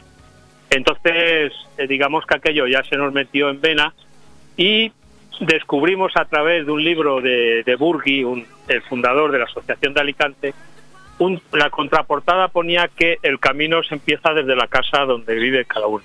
Ah, entonces, a partir de entonces, pues ya hicimos otro camino en el, en el 99 y en el año 2000, 14 peregrinos de Benidorm y, dos, dos, de Alicante, pues hicimos la salida desde Benidorm hasta Villena, que es donde enlazamos con el camino del sureste como tú bien has comentado al principio. Oye, eh, y, hasta hoy, 31 años después de aquel primer camino, eh, ¿cuántos has hecho? ¿Los recuerdas todos? Eh, todos están en mi memoria y, todos tengo un recuerdo grato, ingrato y, maravilloso. Este es el número 23, que es un número simplemente, no tiene mayor importancia, es un número como puede ser otro cualquiera. Pero como un buen amigo mío dice, como mi amigo Álvaro dice, mientras mientras sienta las mariposas en el estómago, seguiré haciendo caminos. Eso, es, de lo que yo, eso es de lo que yo quería hablar ahora contigo, poniéndonos un poco, no sé si la palabra es romántico, ¿no? Pero, pero ¿es realmente esa droga eh, de la que hablan, el Camino de Santiago? Vamos a ver, una actividad en la cual tú te desinhimes totalmente de tus problemas o situaciones personales del día a día te desinhibes totalmente de tus preocupaciones. Solamente te preocupan tus pies, dónde vas a dormir, lo que vas a comer y ver las noticias del telediario para ver si va a llover o no. Y si va a hacer 36 o 37 grados. Entonces, claro, imagínate para una persona que pueda totalmente abstraerse y, disfrutar de esa manera y hacerse una cura eh, psicológica y física total, creo que es la mejor terapia para todo el mundo, aparte de más cosas. Eh, el camino de Santiago es algo a lo que mucha gente le tiene que agradecer eh, a- haber dado ese giro que tú acabas de hablar, es decir, haber, no sé si la palabra es haberse convertido en mejor persona. Sí, sí, es que esa es la palabra que quizás alguna vez tú y yo lo hemos comentado. Sí. A mí el camino me ha hecho mejor persona, estoy totalmente convencido. Me ha enseñado a escuchar a los demás, me ha enseñado a escuchar a las personas mayores, a los ancianos y personas mayores. Me ha enseñado a, a- a disfrutar viendo jugar a los niños. Me ha enseñado a valorar eh, lo, lo grande que es el género femenino entre el ser humano, lo maravillosos y las fuertes que son las mujeres que tenemos en nuestra sociedad. A mí me ha enseñado la amistad, eh, la fe, ¡buah! valores impresionantes, valores impresionantes que a lo mejor tienes suerte y los descubres en otro sitio, pero en el camino los tienes más, te influyen más porque vas más predispuesto, con los poros abiertos a captar, tienes más empatía, muchas cosas buenas. Bueno, eh, este camino, concretamente el camino del sureste y levante, que has empezado en Albacete el pasado 31 de mayo, te has marcado 675 kilómetros hasta Astorga, donde por cierto pude estar, he estado con la autocaravana ya en, en dos ocasiones, es un sitio maravilloso. Total 25 etapas, empezaste en Albacete y hoy, si no me equivoco, la etapa era la de Gotarrendura, Arevalo, ¿no? Efectivamente, Gotarrendura Arevalo, acabamos de hacer 29 kilómetros, la mitad todo por campos de trigo, de cereales, eh, pues pegando un sol ya, ya importante, y la segunda a través de unos pinares, unos pinares inmensos de, de pino de resina, muy, muy interesante. Muy dura, la, muy dura. El camino del sureste es muy duro. El camino del sureste, eh, la persona que, es, que quiera hacerlo, que lo debe de hacer, pero que tiene que ir preparado tanto física como psicológicamente. Sí. Creo que... Veo, has- que te esperan eta- etapas de alguna incluso de 38 kilómetros, ¿eh? Hombre, algo haremos, ya veremos a Sí, ver. Sí, nos lo, irás, algo nos lo haremos. irás contando. Bueno, en cualquier caso, un camino que circunvala las dos Castillas, la Castilla-La Sí. Mancha, Castilla-León, con mucho sol. Hablas incluso en tus escritos de un invento como el parasol que te ha salvado en alguna en algún momento. Claro, claro, claro, por supuesto. Oye, ¿qué diferencias importantes, eh, importantes encuentras entre eh, co- con otros caminos? Pues mira, una diferencia que es maravillosa. Y escucha bien. Este camino es como era el camino francés y todos los caminos del norte en los años 90. En los años 90, el camino francés tenías que llamar el día antes para ver si el hospitalero o el encargado del albergue o el encargado del vestuario de la piscina te dejaba la llave en el bar o acudía al ayuntamiento o te veía en tal sitio. Son caminos, es, es, es volver, ya te digo, a los años 90, a esa década, es maravilloso. Es decir, no te, no te estás encontrando, por supuesto, ni el 5% de la gente que te encuentras en el claro. No, no, el 5% no. Me he encontrado cinco, cinco peregrinos en, en 17 días. La Virgen. Uno de ellos se vino conmigo, o me yo muy fui con él, a partir de febrero, dos que van por delante, uno que va por detrás y otro no sé si se habrá muerto se habrá ido a su casa. Oye, y no, no, no, no, no hay pérdida en el camino, ¿no? Es, A ver, eh, la gran diferencia que hay entre ahora y los años 90 es que ahora existen aplicaciones eh, con el GPS y eh, concretamente con el Wikiloc, que son aplicaciones donde gente que ya ha hecho esa etapa la deja grabada y otro, otro usuario de esa aplicación simplemente tiene que seguir ese mapa ya marcado. Eso da mucha ventaja, Leo, porque es que hay auténticos sitios yo recuerdo en plena mancha, llegué a un sitio que había cinco posibilidades, tal cual. Yo me podía ir por cinco sitios, no había ni una flecha, ni una marca, y tuve que tirar de GPS. Cierto es que si vas preguntando a la gente, pues vas pasando etapas sin mayor problema. Pero bueno, es, es un camino complicado. Es más, cuando yo hice el camino no- en el año 91, a nosotros en Roncesvalles nos dieron una cinta amarilla para que la pusiésemos en los árboles para señalizar el recorrido al que el que venía detrás supiese dónde iba. Qué bueno. O sea, imagínate Qué bueno. si este camino es retroceder en el tiempo. Oye, ¿qué, qué papel en tu caminar, qué papel juega la, la música como, como acompañante y, y- y- y qué paisajes te encuentras? Cuéntanos, hombre, ponnos los dientes largos. Paisajes, bueno, eh, un consejo, este camino es bueno hacerlo en el mes de mayo, mayo. ¿Por qué? Porque todos los campos de cereales, ya sea trigo, ya sea cebada, están verdes. Entonces, están verdes entre amapolas, con los, con los cielos azules, con montañas, perdón, montañas no evidentemente, con nubes blancas, unos paisajes preciosos. Mes de mayo. El mes de junio es algo parecido al purgatorio. Ese trigo se pone amarillo, no hay ni un árbol y es muy difícil, muy complicado. No hay ninguna ¿La música, montaña. Fernando? ¿La música? La música es vital. Los últimos cuatro kilómetros tienes que entretenerte en algo porque los últimos cuatro kilómetros es lo más duro de todo. Eso es impresionante. Te están Y, antes de que antes de que acabes, acuérdate de lo de Sancho que quiero comentarlo. Sí, ¿te están respetando las fuerzas, las lesiones? Eh, las fuerzas me están respetando. Estoy fuerte como el vinagre. No tengo ningún problema.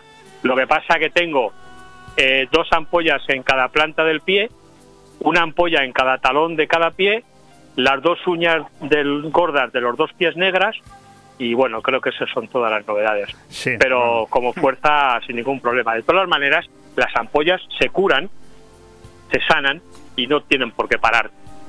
Oye, ¿cuál es el camino que, que más te gusta? Porque esta pregunta es, es típica, pero ¿qué más te gusta? ¿El camino de Santiago que más te gusta a ti? El próximo, el que voy a ¿Cuál es? Ah, el Eh, no próximo, lo sé, vale, el no próximo. Qué grande eres. ¿Cómo se nota que esta pregunta ya te la han hecho muchas veces, eh? Sí, Lagarto, pero por ahí no va la pregunta. Eso, eso, eso es como el Real Madrid. Cuando gana la Copa 14, está pensando en la 15. Ya estamos. Yo sí. acabo el camino 23 y empiezo en el, pienso en el 24. Y si yo te digo, haz un esfuerzo y dime qué recuerdo es el que primero viene a tu mente cuando piensas en los 31 años de caminos, ¿hay alguno? Sí, sí. Cuando entré en Santiago con mi esposa y mis dos nietos. La primera vez, No, fue la número, la número primera, la primera con mis nietos. con tus nietos. La mía fue, no sé, la 8 o la 9. Qué bueno, qué bueno. Oye, ¿se puede explicar lo que se siente o, o es necesario hacer el camino para entenderlo? A ver, es- eh, explicarlo es difícil, pero bueno, tanto para ti como para cualquier oyente, aquello que más le guste en la vida hacer, lo que sea, no sé, lo que sea. Esa sensación que tiene uno cuando hace lo que más le gusta en la vida, esa sensación es la que se siente. Y cada llegada es diferente. ¿eh? Yo el año pasado llegué a Santiago cuando salí de León con unos buenos amigos peregrinos de allí de Benidorm y cuando llegué creía que no podía entrar en la plaza. No te imaginas la congoja que me entró. Qué bueno. No podía casi entrar. ¿Por qué? Porque llegaba, llevaba la mochila llena de piedras, llena de piedras de la pandemia, de sufrimientos, de enfermedades, de muertes, de todo. El año pasado a mí el camino me sirvió para quitarme esas, esas piedras que llevamos todos en la, en la mochila. Me las quité, luego disfruté como un enano en un segundo que hice y a partir de ese día me quité todas esas maldades que nos dejó el COVID y muchas cosas que pasan. Bueno, no me queda más tiempo y quieres hablar del camino Sí, de Sancho, sí, ¿no? sí, quiero decir una cosa muy importante. Eh, cuando, cuando yo me planteé hacer este camino, yo sabía que iba a tener muchas, muchos momentos de, soledad, de pensamiento. Sabía que después de haberme jubilado del, del trabajo de policía, pues todos los recuerdos, no solo del trabajo, sino de, de todas mis vivencias de la vida, del atletismo, como tú bien sabes, del radioaficionado, de la caravana, todos, todos mis hobbies, toda mi vida completa, mi infancia, todo, me iba a venir mil veces a la cabeza. Entonces, para poder psicológicamente estar fuerte, me inventé un personaje. Qué personaje que era Sancho, Qué bueno. que era el personaje que venía conmigo, no era, era simplemente Claro, mi claro, recuerdo. yo, yo te leo y a veces no sé si sois dos o te estás refiriendo Claro, a sí, ti. es que somos dos, Sí, somos sí. dos, Leo. Soy yo, es Fernando, que físicamente anda, y es Sancho, que es todos los recuerdos. Acuérdate que lo de Sancho viene por lo de mi, mi mote en radioaficionado, que era Sancho Panza, y Ah, por muchas cosas. bueno. La Mancha, mi padre era de Cuenca, en fin, muchas cosas. Entonces, soy yo y Sancho, que son mis pensamientos, pero lo he personificado y así he evitado el sentirme solo durante muchos, muchos, muchos kilómetros. Me ha venido bien a mí y me ha venido bien para reflexionar y acordarme de los míos y de toda la gente que he conocido durante mis 62 años de vida. Pues fueron bastantes.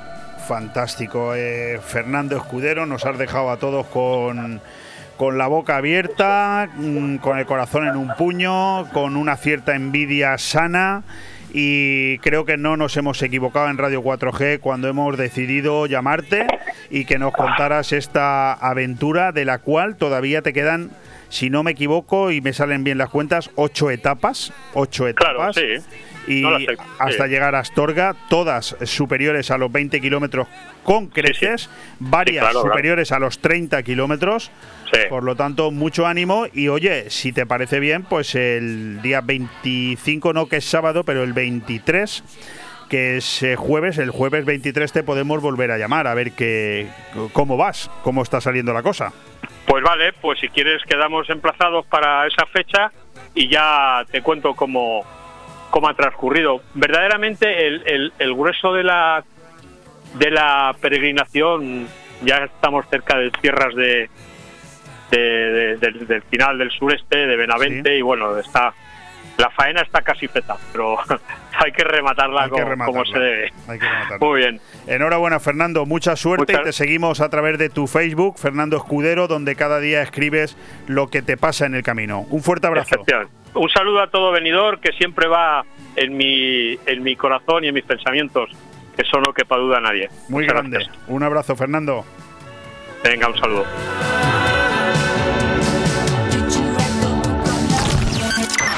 Radio 4G Benidorm, tu radio en la Marina Baja.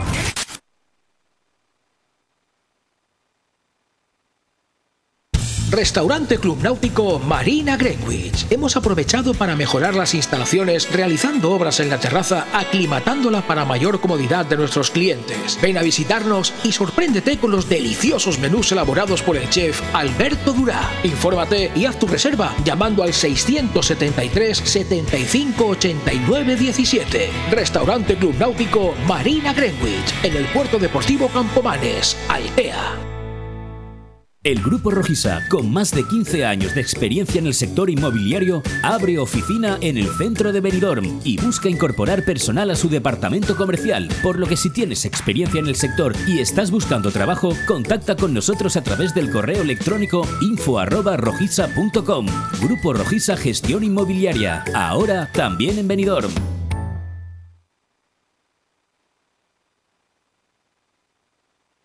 El cambio climático es un reto global que afecta especialmente a la comunidad valenciana. Afortunadamente, su ciudadanía, empresas e instituciones han decidido ponerse en movimiento, adoptar los compromisos necesarios para generar un clima de responsabilidad compartida capaz de inspirar a millones. Descubre cómo en climasparaelcambio.es, una iniciativa de Hidracua y sus empresas participadas. Concierto gratuito de la Orquesta Ensemble de la Mediterránea en la Auditori de la Nucía. Este sábado 18 de junio a las 8 de la tarde, concierto de la Orquesta Ensemble de la Mediterránea en la Auditori de la Nucía, con entrada gratuita. En este concierto se interpretarán las danzas húngaras de Brahms. Este sábado tienes una cita con la música clásica en la Auditori de la Nucía. Auditori de la Nucía, Inseans en Cultura fascinante, irrepetible y popular. Así es Benidorm. Playas ideales, una ciudad que se deja descubrir y disfrutar. Ocio y gastronomía, naturaleza y comercio, cultura, exposiciones, conciertos, eventos y espectáculos. Un acierto pleno todo el año. Benidorm, ciudad total. Décadas de innovación y sostenibilidad. Hoy, tecnología de TI y en el metaverso. Benidorm, haciendo ciudad, generando felicidad. Aire Fresco. Programa patrocinado por Hotel Don Pancho, Fomento de Construcciones y Contratas, Exterior Plus y Actúa, Servicios y Medio Ambiente.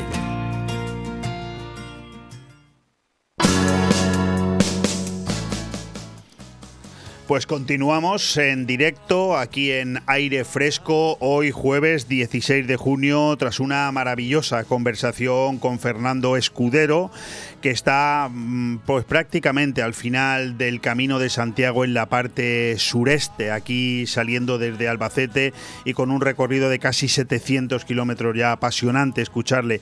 Como apasionante es poder decirte que este fin de semana de nuevo la Nucía nos vuelve a dar a todos una lección, concierto de la orquesta Ensemble Mediterránea en la Auditori de la Nucía este sábado 18.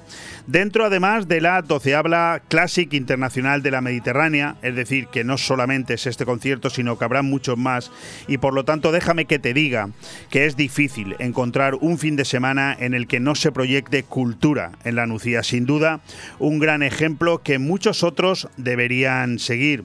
Insisto, este sábado 18 de junio, en este caso además serán los amantes de la música clásica los verdaderos afortunados.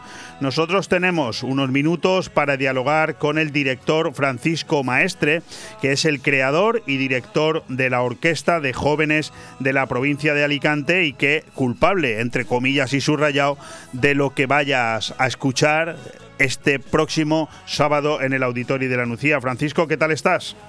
Muy buenos días, pues encantado de saludaros. Un placer estar aquí. Un placer el nuestro y yo pidiendo disculpas de antemano porque a pesar de que la música clásica me gusta, soy un completo neófito en la materia, voy a intentar quedar bien ante una persona tan ilustre como tú. En primer lugar, me gustaría preguntarte sobre Ensemble de la Mediterránea, que nos hablaras un poco de esa orquesta que diriges. Bueno, pues realmente el ensemble nace de, bueno, de esa matriz que teníamos como de la Orquesta Joven de la Policía de Alicante en esta época de, pandemia que no sabíamos qué iba a pasar. Empezó con un grupito de 16 músicos, los más destacados de, de la Orquesta de Jóvenes, y al final hemos eh, llegado a casi los 60, ¿no? O sea que, bueno, esa, esa, transformación ha sido casi simplemente del, del, nombre, más bien. Nos hemos ido encontrando que cada vez teníamos más posibilidades en los escenarios de, de ir sumando gente y con muchísimas ganas. Igual que decías antes que la Nucía es un, es un ejemplo, pues nosotros hemos sido una no sé si puedo decir un ejemplo, pero sí que hemos sido ese entorno que la gente buscaba de hacer, de hacer música y nos hemos, nos hemos encontrado con este grupo de, 60 músicos, 60 chavales que tienen unas ganas de hacer música bestiales. Al final, fíjate que eh, el nombre del grupo, o sea, el nombre de la orquesta, perdón, Ensemble y Mediterránea, es decir, se juntan dos palabras que tienen una historia detrás, ¿no? Como tú decías, de 16 a 60 músicos, de ahí lo de Ensemble y Mediterránea, quizás sea también un poco por la unión que habéis tenido, sobre todo tú, ¿no? Desde hace mucho tiempo con el propio auditorio de la Nucía, ¿no? Por supuesto, para nosotros la Nucía junto al auditorio de Torrevieja han sido nuestras segundas eh, casas. Teníamos nuestra, nuestra sede aquí en Alicante, la verdad es que nos encontramos, siempre hemos tenido programación anual, siempre desde, desde nuestra creación, con la Nucía y con, y con Torrevieja. En este caso la Nucía tiene también ese aliciente de que su, su director aparte de ser un gran amigo, ha sido una persona que nos ha acompañado en casi todos nuestros viajes al extranjero. Y evidentemente este año, que, va a ser nuestro último concierto antes de viajar a Viena, lo va a repetir. Y queríamos, bueno, pues sí, somos del Mediterráneo, pero este, este nombre realmente viene no nos vamos a engañar, viene del auditorio de la Nucía, que es nuestra, como he dicho antes, nuestra segunda casa. Bueno, no, no, no adelantemos acontecimiento, porque yo también tenía pensado preguntarte al final de la conversación por esa, por esa actuación en Viena y esa, y esa relación con Johannes Brahms, que tanto tiene que ver la una, una cosa con la otra. Pero vayamos por partes. ¿Cuánto tiempo lleváis unidos como, como ensemble mediterránea? Porque tú, como hemos dicho, eres el director de la Orquesta de Jóvenes de la provincia de Alicante, pero ensemble mediterránea entiendo que es algo paralelo, ¿no? Claro, esto empezó, eh, como te comentaba, en la pandemia, pero estuvimos un año totalmente, ensayábamos como podíamos, compramos mamparas, compramos todas esas historias que, nos lo voy a hacer más largo y, realmente esta formación de ensemble eh, llevamos desde abril. O sea, mm, hemos empezado a, ensayar con esta agrupación. Todavía no estáis del todo ensamblados. Ni muchísimo menos. Escucha, yo te, adelanto también lo que decías antes, que luego lo veremos al final, pero realmente nunca he tenido tampoco. Este va a ser el cuarto concierto del año. Quiero decir, estamos eh, resurgiendo. Eh, hay sitios maravillosos como la Nucía que nos están apoyando, pero por desgracia aún aún esto no se mueve como mm, nos gustaría o como debiera. No soy quien para decir que se hiciese como se debiera, pero sí que es cierto que bueno tenemos muy poquitos conciertos y, bueno vamos a ver lo que pasa. Hablábamos hace un momento con un peregrino que está haciendo su vigésimo tercer camino en 31 años y nos hablaba de las mariposas en el estómago, que es lo que siempre te da la fuerza y la ilusión para seguir repitiendo. Yo me imagino escuchándote que tú, esas mariposas en el estómago de no creerse nunca que el trabajo está hecho y de sentir esa pasión cada vez que sales al escenario, es fundamental, ¿verdad?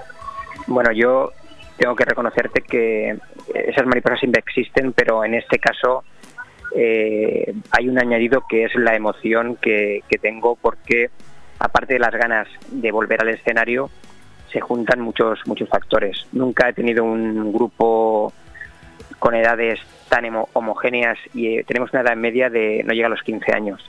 O sea, es un para mí es una 15 años? Sí, sí, no llega, 14,8 los chavales que los chavales que tocan. Sí, mm, tenemos tenemos una, una cantera eh, increíble.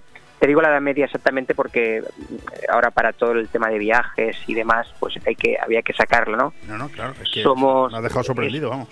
Sí, es, es impresionante ver eh, eh, la energía que tienen, las ganas y ya te digo, estoy muy, muy emocionado, muy emocionado, con muchísimas ganas de verlos bueno, pues vamos, a, vamos a decirle ya a los oyentes qué va a pasar este sábado, ¿no? Interpretáis el concierto Viena Esplendorosa. Es el momento, eh, Francisco, de que nos hables de esta, de esta obra.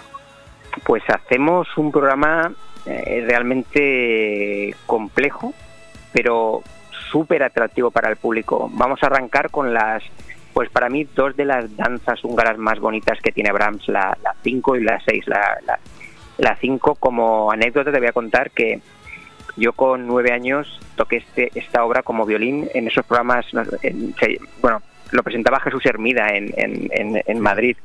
O sea, imagínate si ha, llovido, ¿no? pues la verdad es que me encuentro con esa obra para, para repetirla, porque son unas obras que nos obligan en Viena para ese concurso que vamos a ir, que luego si quieres hablamos. Claro. Vamos a interpretar también de las suites de Carmen, pues pasajes de, lo, de la ópera de los más bonitos, que es, una obra que nos también nos, nos acompaña en algunas ocasiones. Y luego vamos a, terminar con, con obras, eh, no, te, no te lo voy a decir porque son sorpresa, ah, pero son obras de son obras de, que va van, pues sí, ¿qué te iba a decir? Van a sorprender al público porque no se esperan encontrar dentro de una formación sinfónico o clásica orquestal ese tipo de obras. Va a gustar creo que muchísimo. Oye, yo mm, tenía una pregunta, pero claro, mm, como eres un fenómeno del micrófono también, yo te iba a decir que para los neófitos como yo, que son las danzas húngaras de Johannes Brahms, pero yo creo que ya lo has contestado, ¿no? Y, bueno. Bueno, pero, pero vamos, te, te la hago igualmente, ¿eh? porque pues, yo soy pues un, un completo neófito en la materia. Pues yo también, ¿eh? No me, lo creo.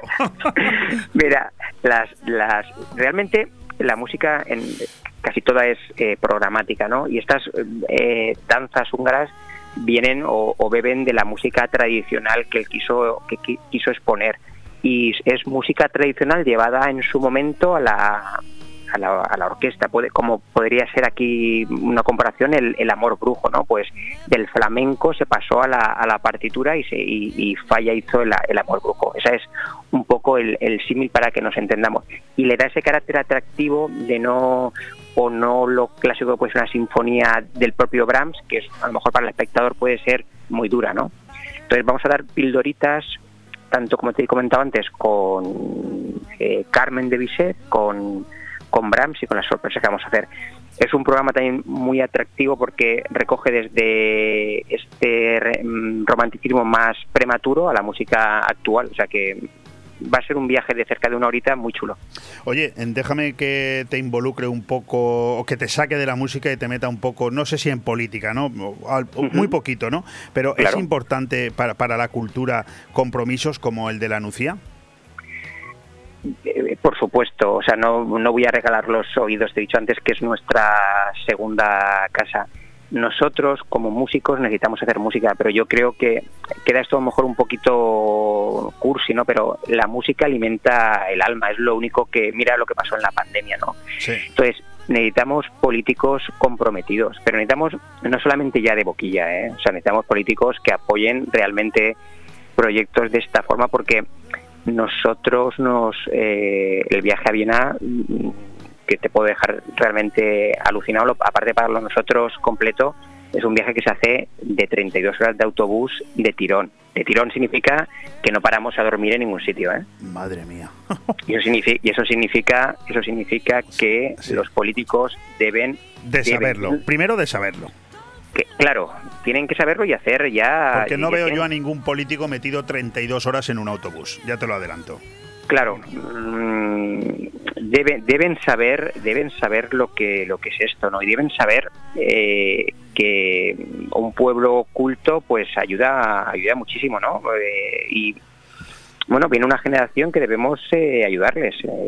yo creo que tenemos en la provincia, creo no, es así, o sea, lo puedo atestiguar. Tenemos profesores, tenemos gente involucrada creo que nos falta, pues eso, que emprendan un poquito la, la, mecha.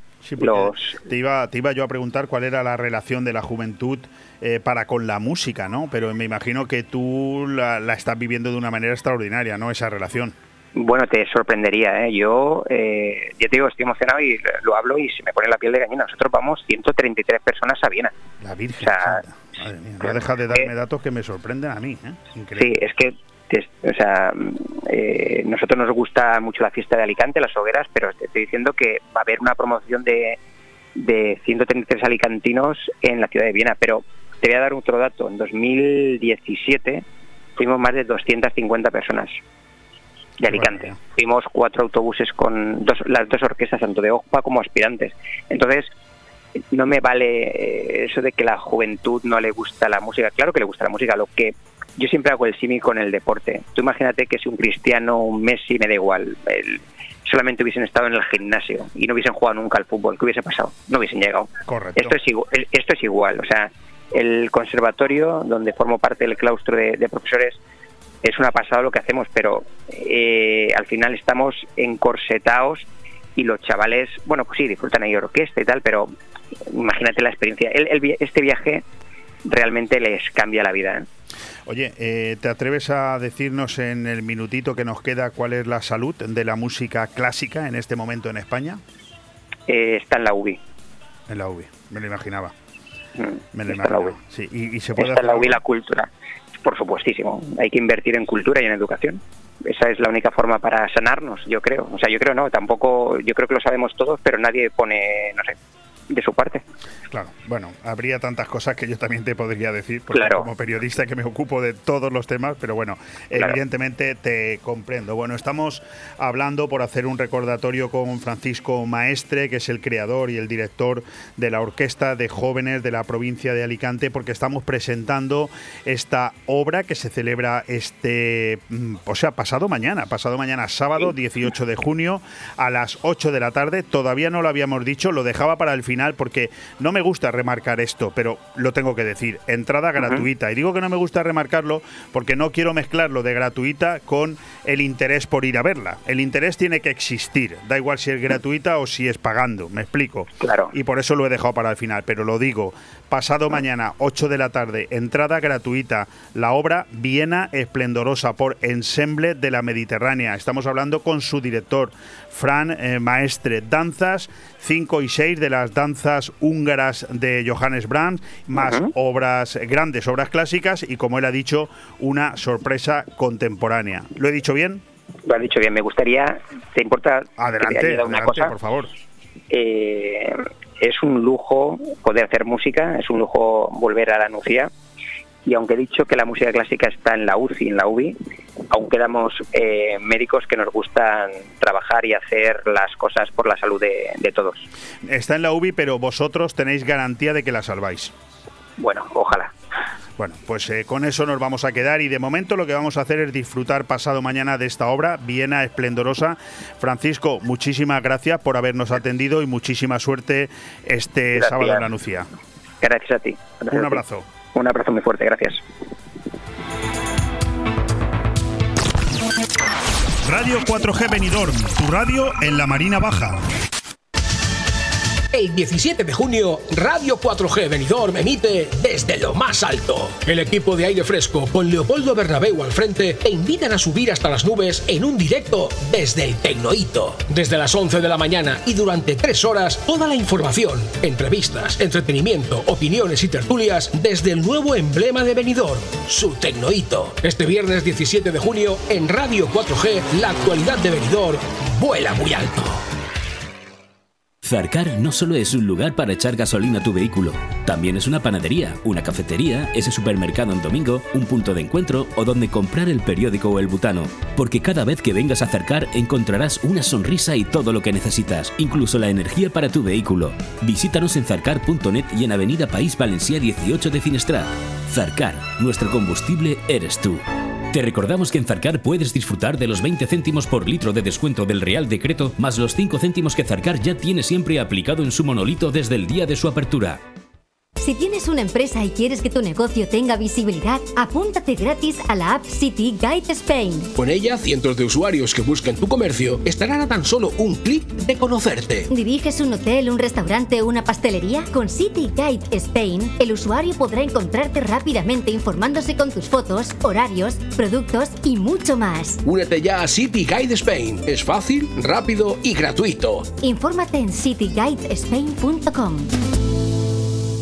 Benidorm avanza de la mano de Europa. Renovamos las calles y las plazas, creamos pulmones verdes como el Moralet y construimos nuevos espacios para la atención social y el ocio. Síguenos en redes sociales y descubre cómo trabajamos por un venidor más sostenible, más accesible, más verde y más cómodo. Estrategia de Desarrollo Urbano Sostenible e Integrado de Benidorm. EDUSI, una manera de hacer Europa. Proyecto cofinanciado por el Fondo Europeo de Desarrollo Regional. Si buscas un profesional para realizar una reforma y conseguir un acabado perfecto, Reformas Integrales J. Bosch. Realizamos toda clase de reformas usando materiales de primerísima calidad. Gladur, alisados, chapados de cocina y baños y masilla proyectada con terminación airless que garantizan un trabajo rápido y limpio. Somos especialistas en trabajos de pintura y decoración. Pídenos presupuesto sin compromiso y haremos realidad tus sueños. Reformas Integrales J. Bosch. Teléfono 603 0493 14. Benidorm. Aire Fresco. Programa patrocinado por Hotel Don Pancho, Fomento de Construcciones y Contratas, Exterior Plus y Actúa, Servicios y Medio Ambiente.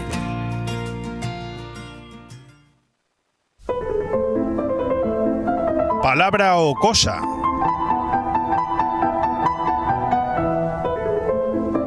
Con Luis Mayor y Guillermo del Pino.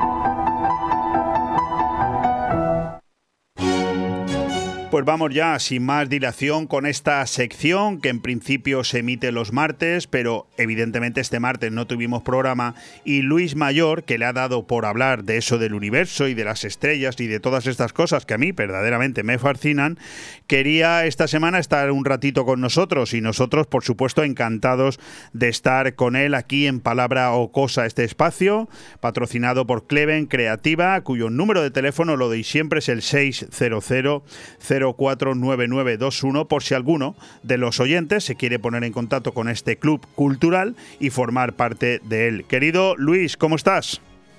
Pues aquí estamos esperando que me llamaras. Pues adelante, porque hoy vamos con el tiempo bastante justo y sé que lo que tú nos quieres hoy comentar es prolijo. Yo también tengo algunas preguntas para hacerte, por lo tanto, adelante. El universo, las estrellas y la formación en constelaciones. Cuéntanos. Bien, las estrellas que vemos en las noches más oscuras, sin el reflejo lunar, se formaron, es decir, nacieron, como ya dijimos, en el programa anterior de grandes acumulaciones de polvo y gas. Y se formaron durante muchos, muchos años. Una estrella tarda mucho tiempo en formarse.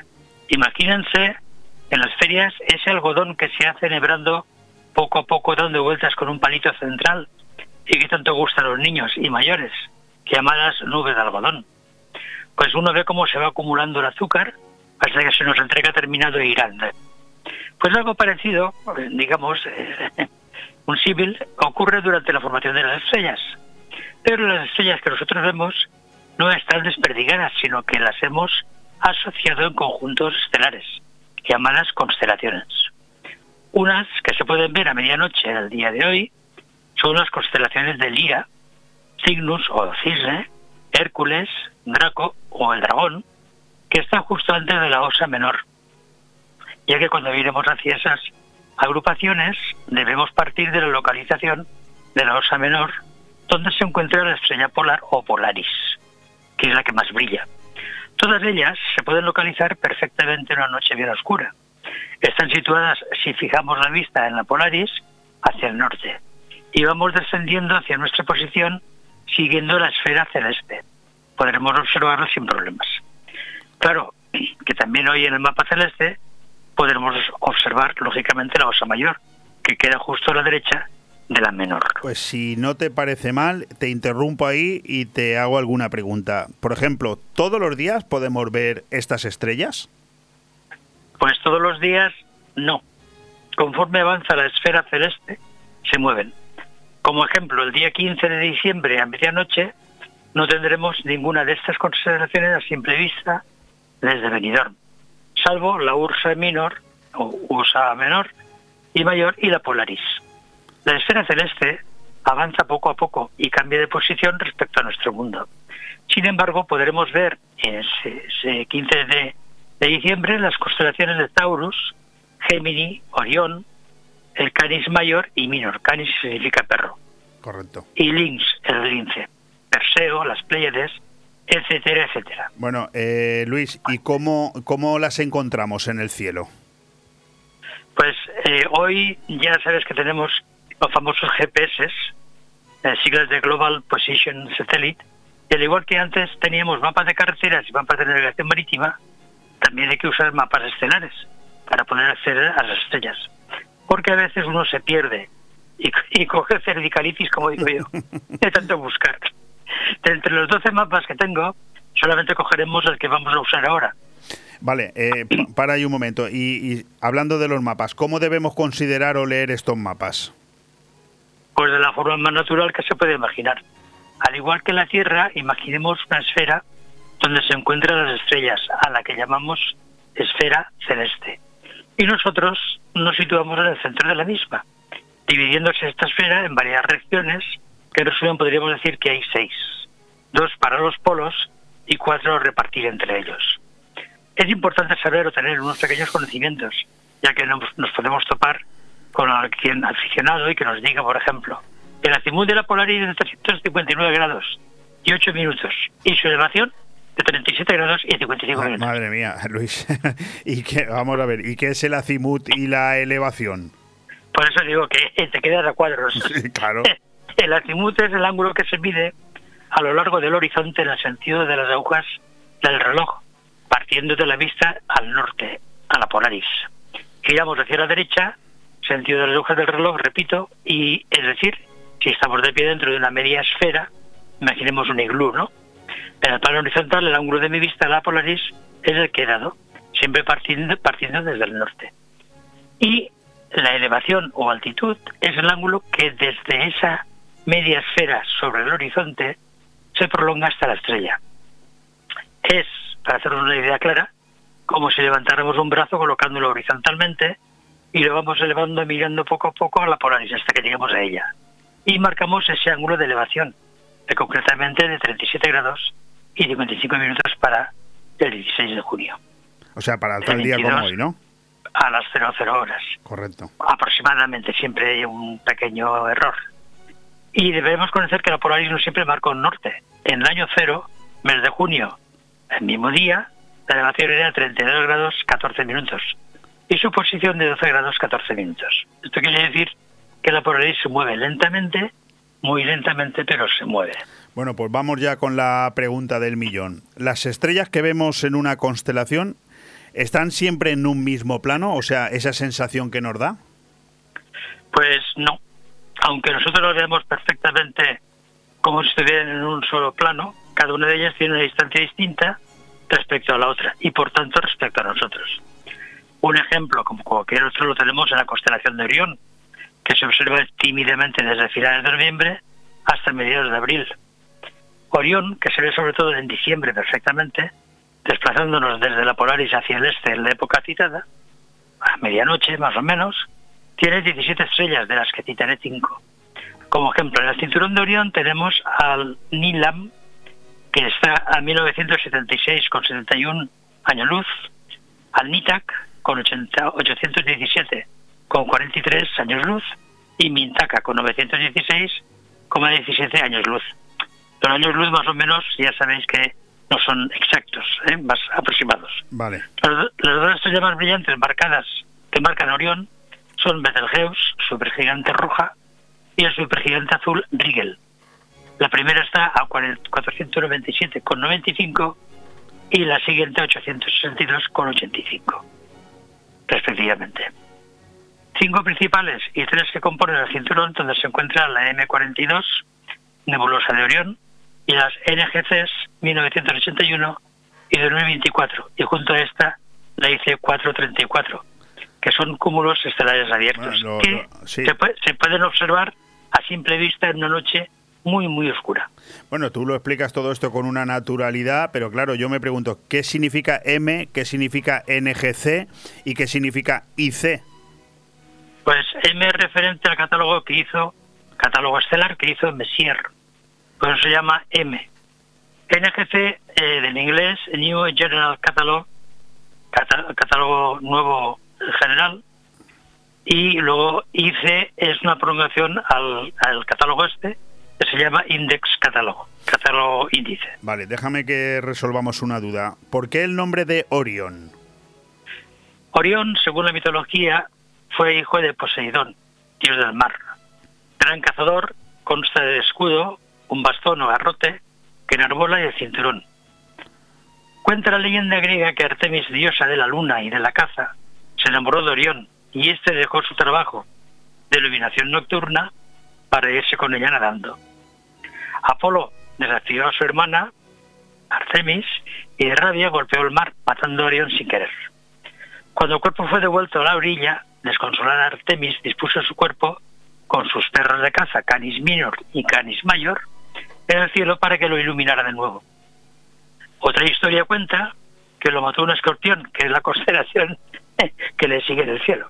Desde el año 2500 a.C., aproximadamente chinos, babilonios, arameos, árabes, egipcios, romanos y un largo etcétera de, de gente de aquel entonces fueron los precursores auténticos de los nombres mitológicos de las constelaciones. Vale, vale, vale. Y tengo que decir que cada constelación desde tiempos inmemoriales tiene su origen y su historia que absolutamente nadie, nadie puede eliminar. También te voy a añadir un pequeño dato. Hay una constelación que se llama la constelación del gato, pero que esta no existe ahora en el firmamento. Técnicamente desapareció. Bueno, pues con ese, con esa información nos quedamos. Fíjate que yo esta mañana eh, viendo, preparando lo que tú nos ibas a contar, me ha aparecido otro texto. Así nacieron las 800.000 hijas de la tarántula, ¿eh? nebulosa de la tarántula, de la gran nube de Magallanes, en fin, ahí te lo dejo por si te lo quieres preparar. Sí, no, de las nubes de Magallanes y otras cosas y los cinturones de que hay también hablaremos pero pues ya será otro día. Ya será otro día, sí, porque como seguimos teniendo a Guillermo del Pino en Nueva York, que me manda unas fotos espectaculares casi cada dos o tres días, se ve que el hombre lo, lo está, lo está disfrutando, pues nosotros aquí en Palabra o Cosa seguimos disfrutando de la compañía de Luis Mayor. Pues Luis, muchísimas gracias una, una semana más y nada, ya a preparar la, próxima semana, pero que te veo muy enraizado ahora con el tema de las, de las estrellas y, las, y el cielo, no sé, ¿vas a seguir por ahí? Hombre, pues eh, yo desde bien pequeño empecé con esto. Lo que pasa que mm, no tienes, digamos, la oportunidad de divulgar cosas. No, pues ahora sí que la tienes, ¿eh? O sea que por mi parte, adelante, encantado. Nos volvemos a escuchar aquí el martes que viene. Muchísimas gracias. Un fuerte abrazo. Saludo, un saludo para todos igualmente.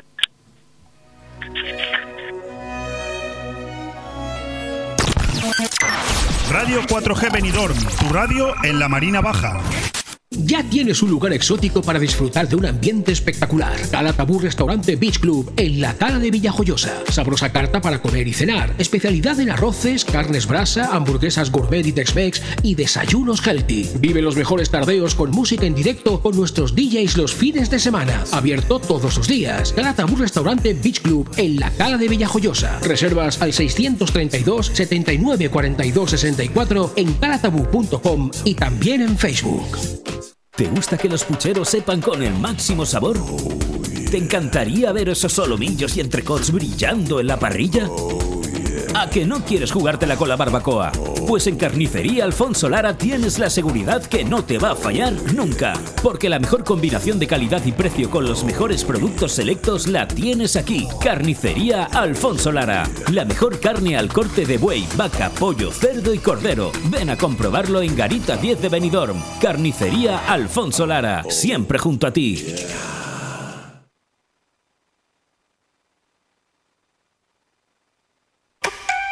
Benidorm recupera la normalidad y con ella vuelve Boni Café Pub para que revivas tus mejores momentos. La esencia de Boni Café Pub sigue intacta, solo faltas tú. Vuelve a disfrutar de un ambiente tranquilo entre amigos, riendo y bailando con la mejor música, saboreando una copa. Boni Café Pub ha vuelto y te espera todos los días con la diversión más que asegurada. Boni Café Pub en calle Lepanto 1, Benidorm. ¿Te gusta llegar a tiempo a tu destino? ¿Volver a casa tan cómodo y seguro como si fueras tú mismo el que conduces? Radio Taxi Benidorm. El mejor servicio a tu entera disposición. Descárgate nuestra aplicación Pide Taxi para el móvil y solicita un taxi de la manera más fácil. Visita nuestra web radiotaxibenidorm.com. Radio Taxi Benidorm 96 586 26 26. Grupo Pecal es una empresa que dentro del sector de la construcción está especializada en pavimentos industriales y deportivos, impermeabilizaciones de superficies y rehabilitación de fachadas, así como pinturas decorativas e industriales. Todo tanto para comunidades como particulares y empresas. Líderes en su sector, confía siempre en Grupo Parking Altea, gestión de aparcamientos. Grupo Pecal, visítanos en pecal.es y en el teléfono 678 600 343. Disfruta de la nueva temporada en Bahamas Disco Garden. Abrimos todos los días de 8 a 8 con nuestras ofertas de 2x1 hasta las 10 de la noche. No te olvides del chupito de cortesía que ofrecemos como bienvenida, con la mejor música de nuestros DJs Roland Fernández, DJ Duco y DJ Munir. Ah, y este año tenemos algo muy especial para todos vosotros. La nueva zona VIP con ofertas en botellas, gogos y más sorpresas que tendrás que venir a descubrir. Y recuerda que a partir de las 4 el mejor reggaetón para que nos acompañes todas las noches de este verano. Recuerda, Bahamas Disco Garden Benidorm. Benidorm. Aire Fresco. Programa patrocinado por Hotel Don Pancho, Fomento de Construcciones y Contratas, Exterior Plus y Actúa, Servicios y Medio Ambiente.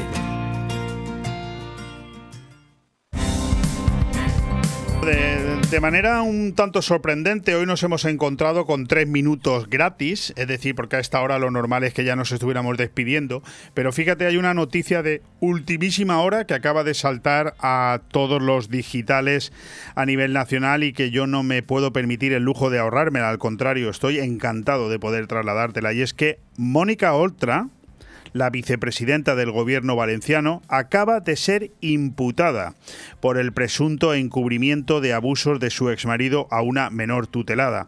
¿Qué quiere decir esto?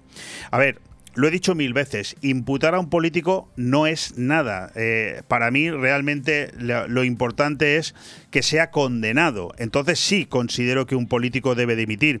Imputar te imputan por cualquier cosa, por una multa de tráfico, por un impago de una pensión, por cualquier cosa. Pero el problema no está ahí.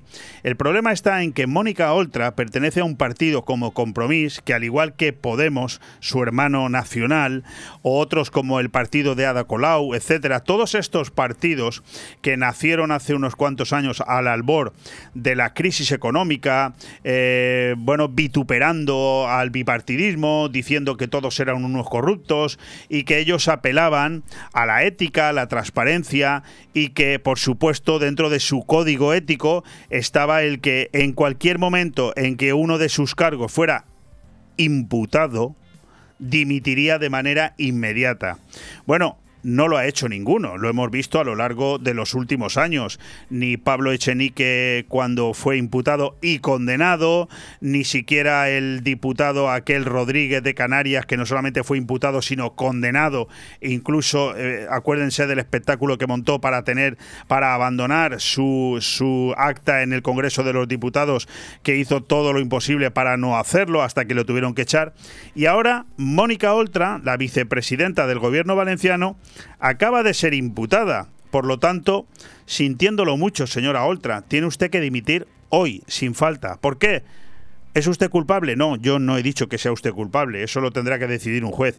Digo que ha sido usted imputada y que según el código de su propio partido, ustedes cuando se les imputa dimiten. Vamos a esperar a ver qué acontecimientos suceden y vamos a esperar a ver si usted acata sus propias normas. Dicho esto, y quedando ya 50 segundos para marcharnos, me despido dando las gracias, por supuesto, en este jueves 16 de junio a todos los que nos han facilitado el programa. Nos lo han hecho mucho más entretenido, como el periodista Albert Castillón, como el director de la aplicación City Giddy Spain, Gogna Kumar, como nuestro amigo Fernando Escudero, al que hemos entrevistado en pleno Camino de Santiago, o al director de la joven orquesta eh, provincial eh, Francisco Maestre y esa obra de teatro, que esa obra, perdón, de música clásica que se celebra pasado mañana en el Auditorio de la Nucía, y ahora a Luis Mayor, que nos ha vuelto a hablar de las estrellas y del universo. Mañana a las 11 en punto de la mañana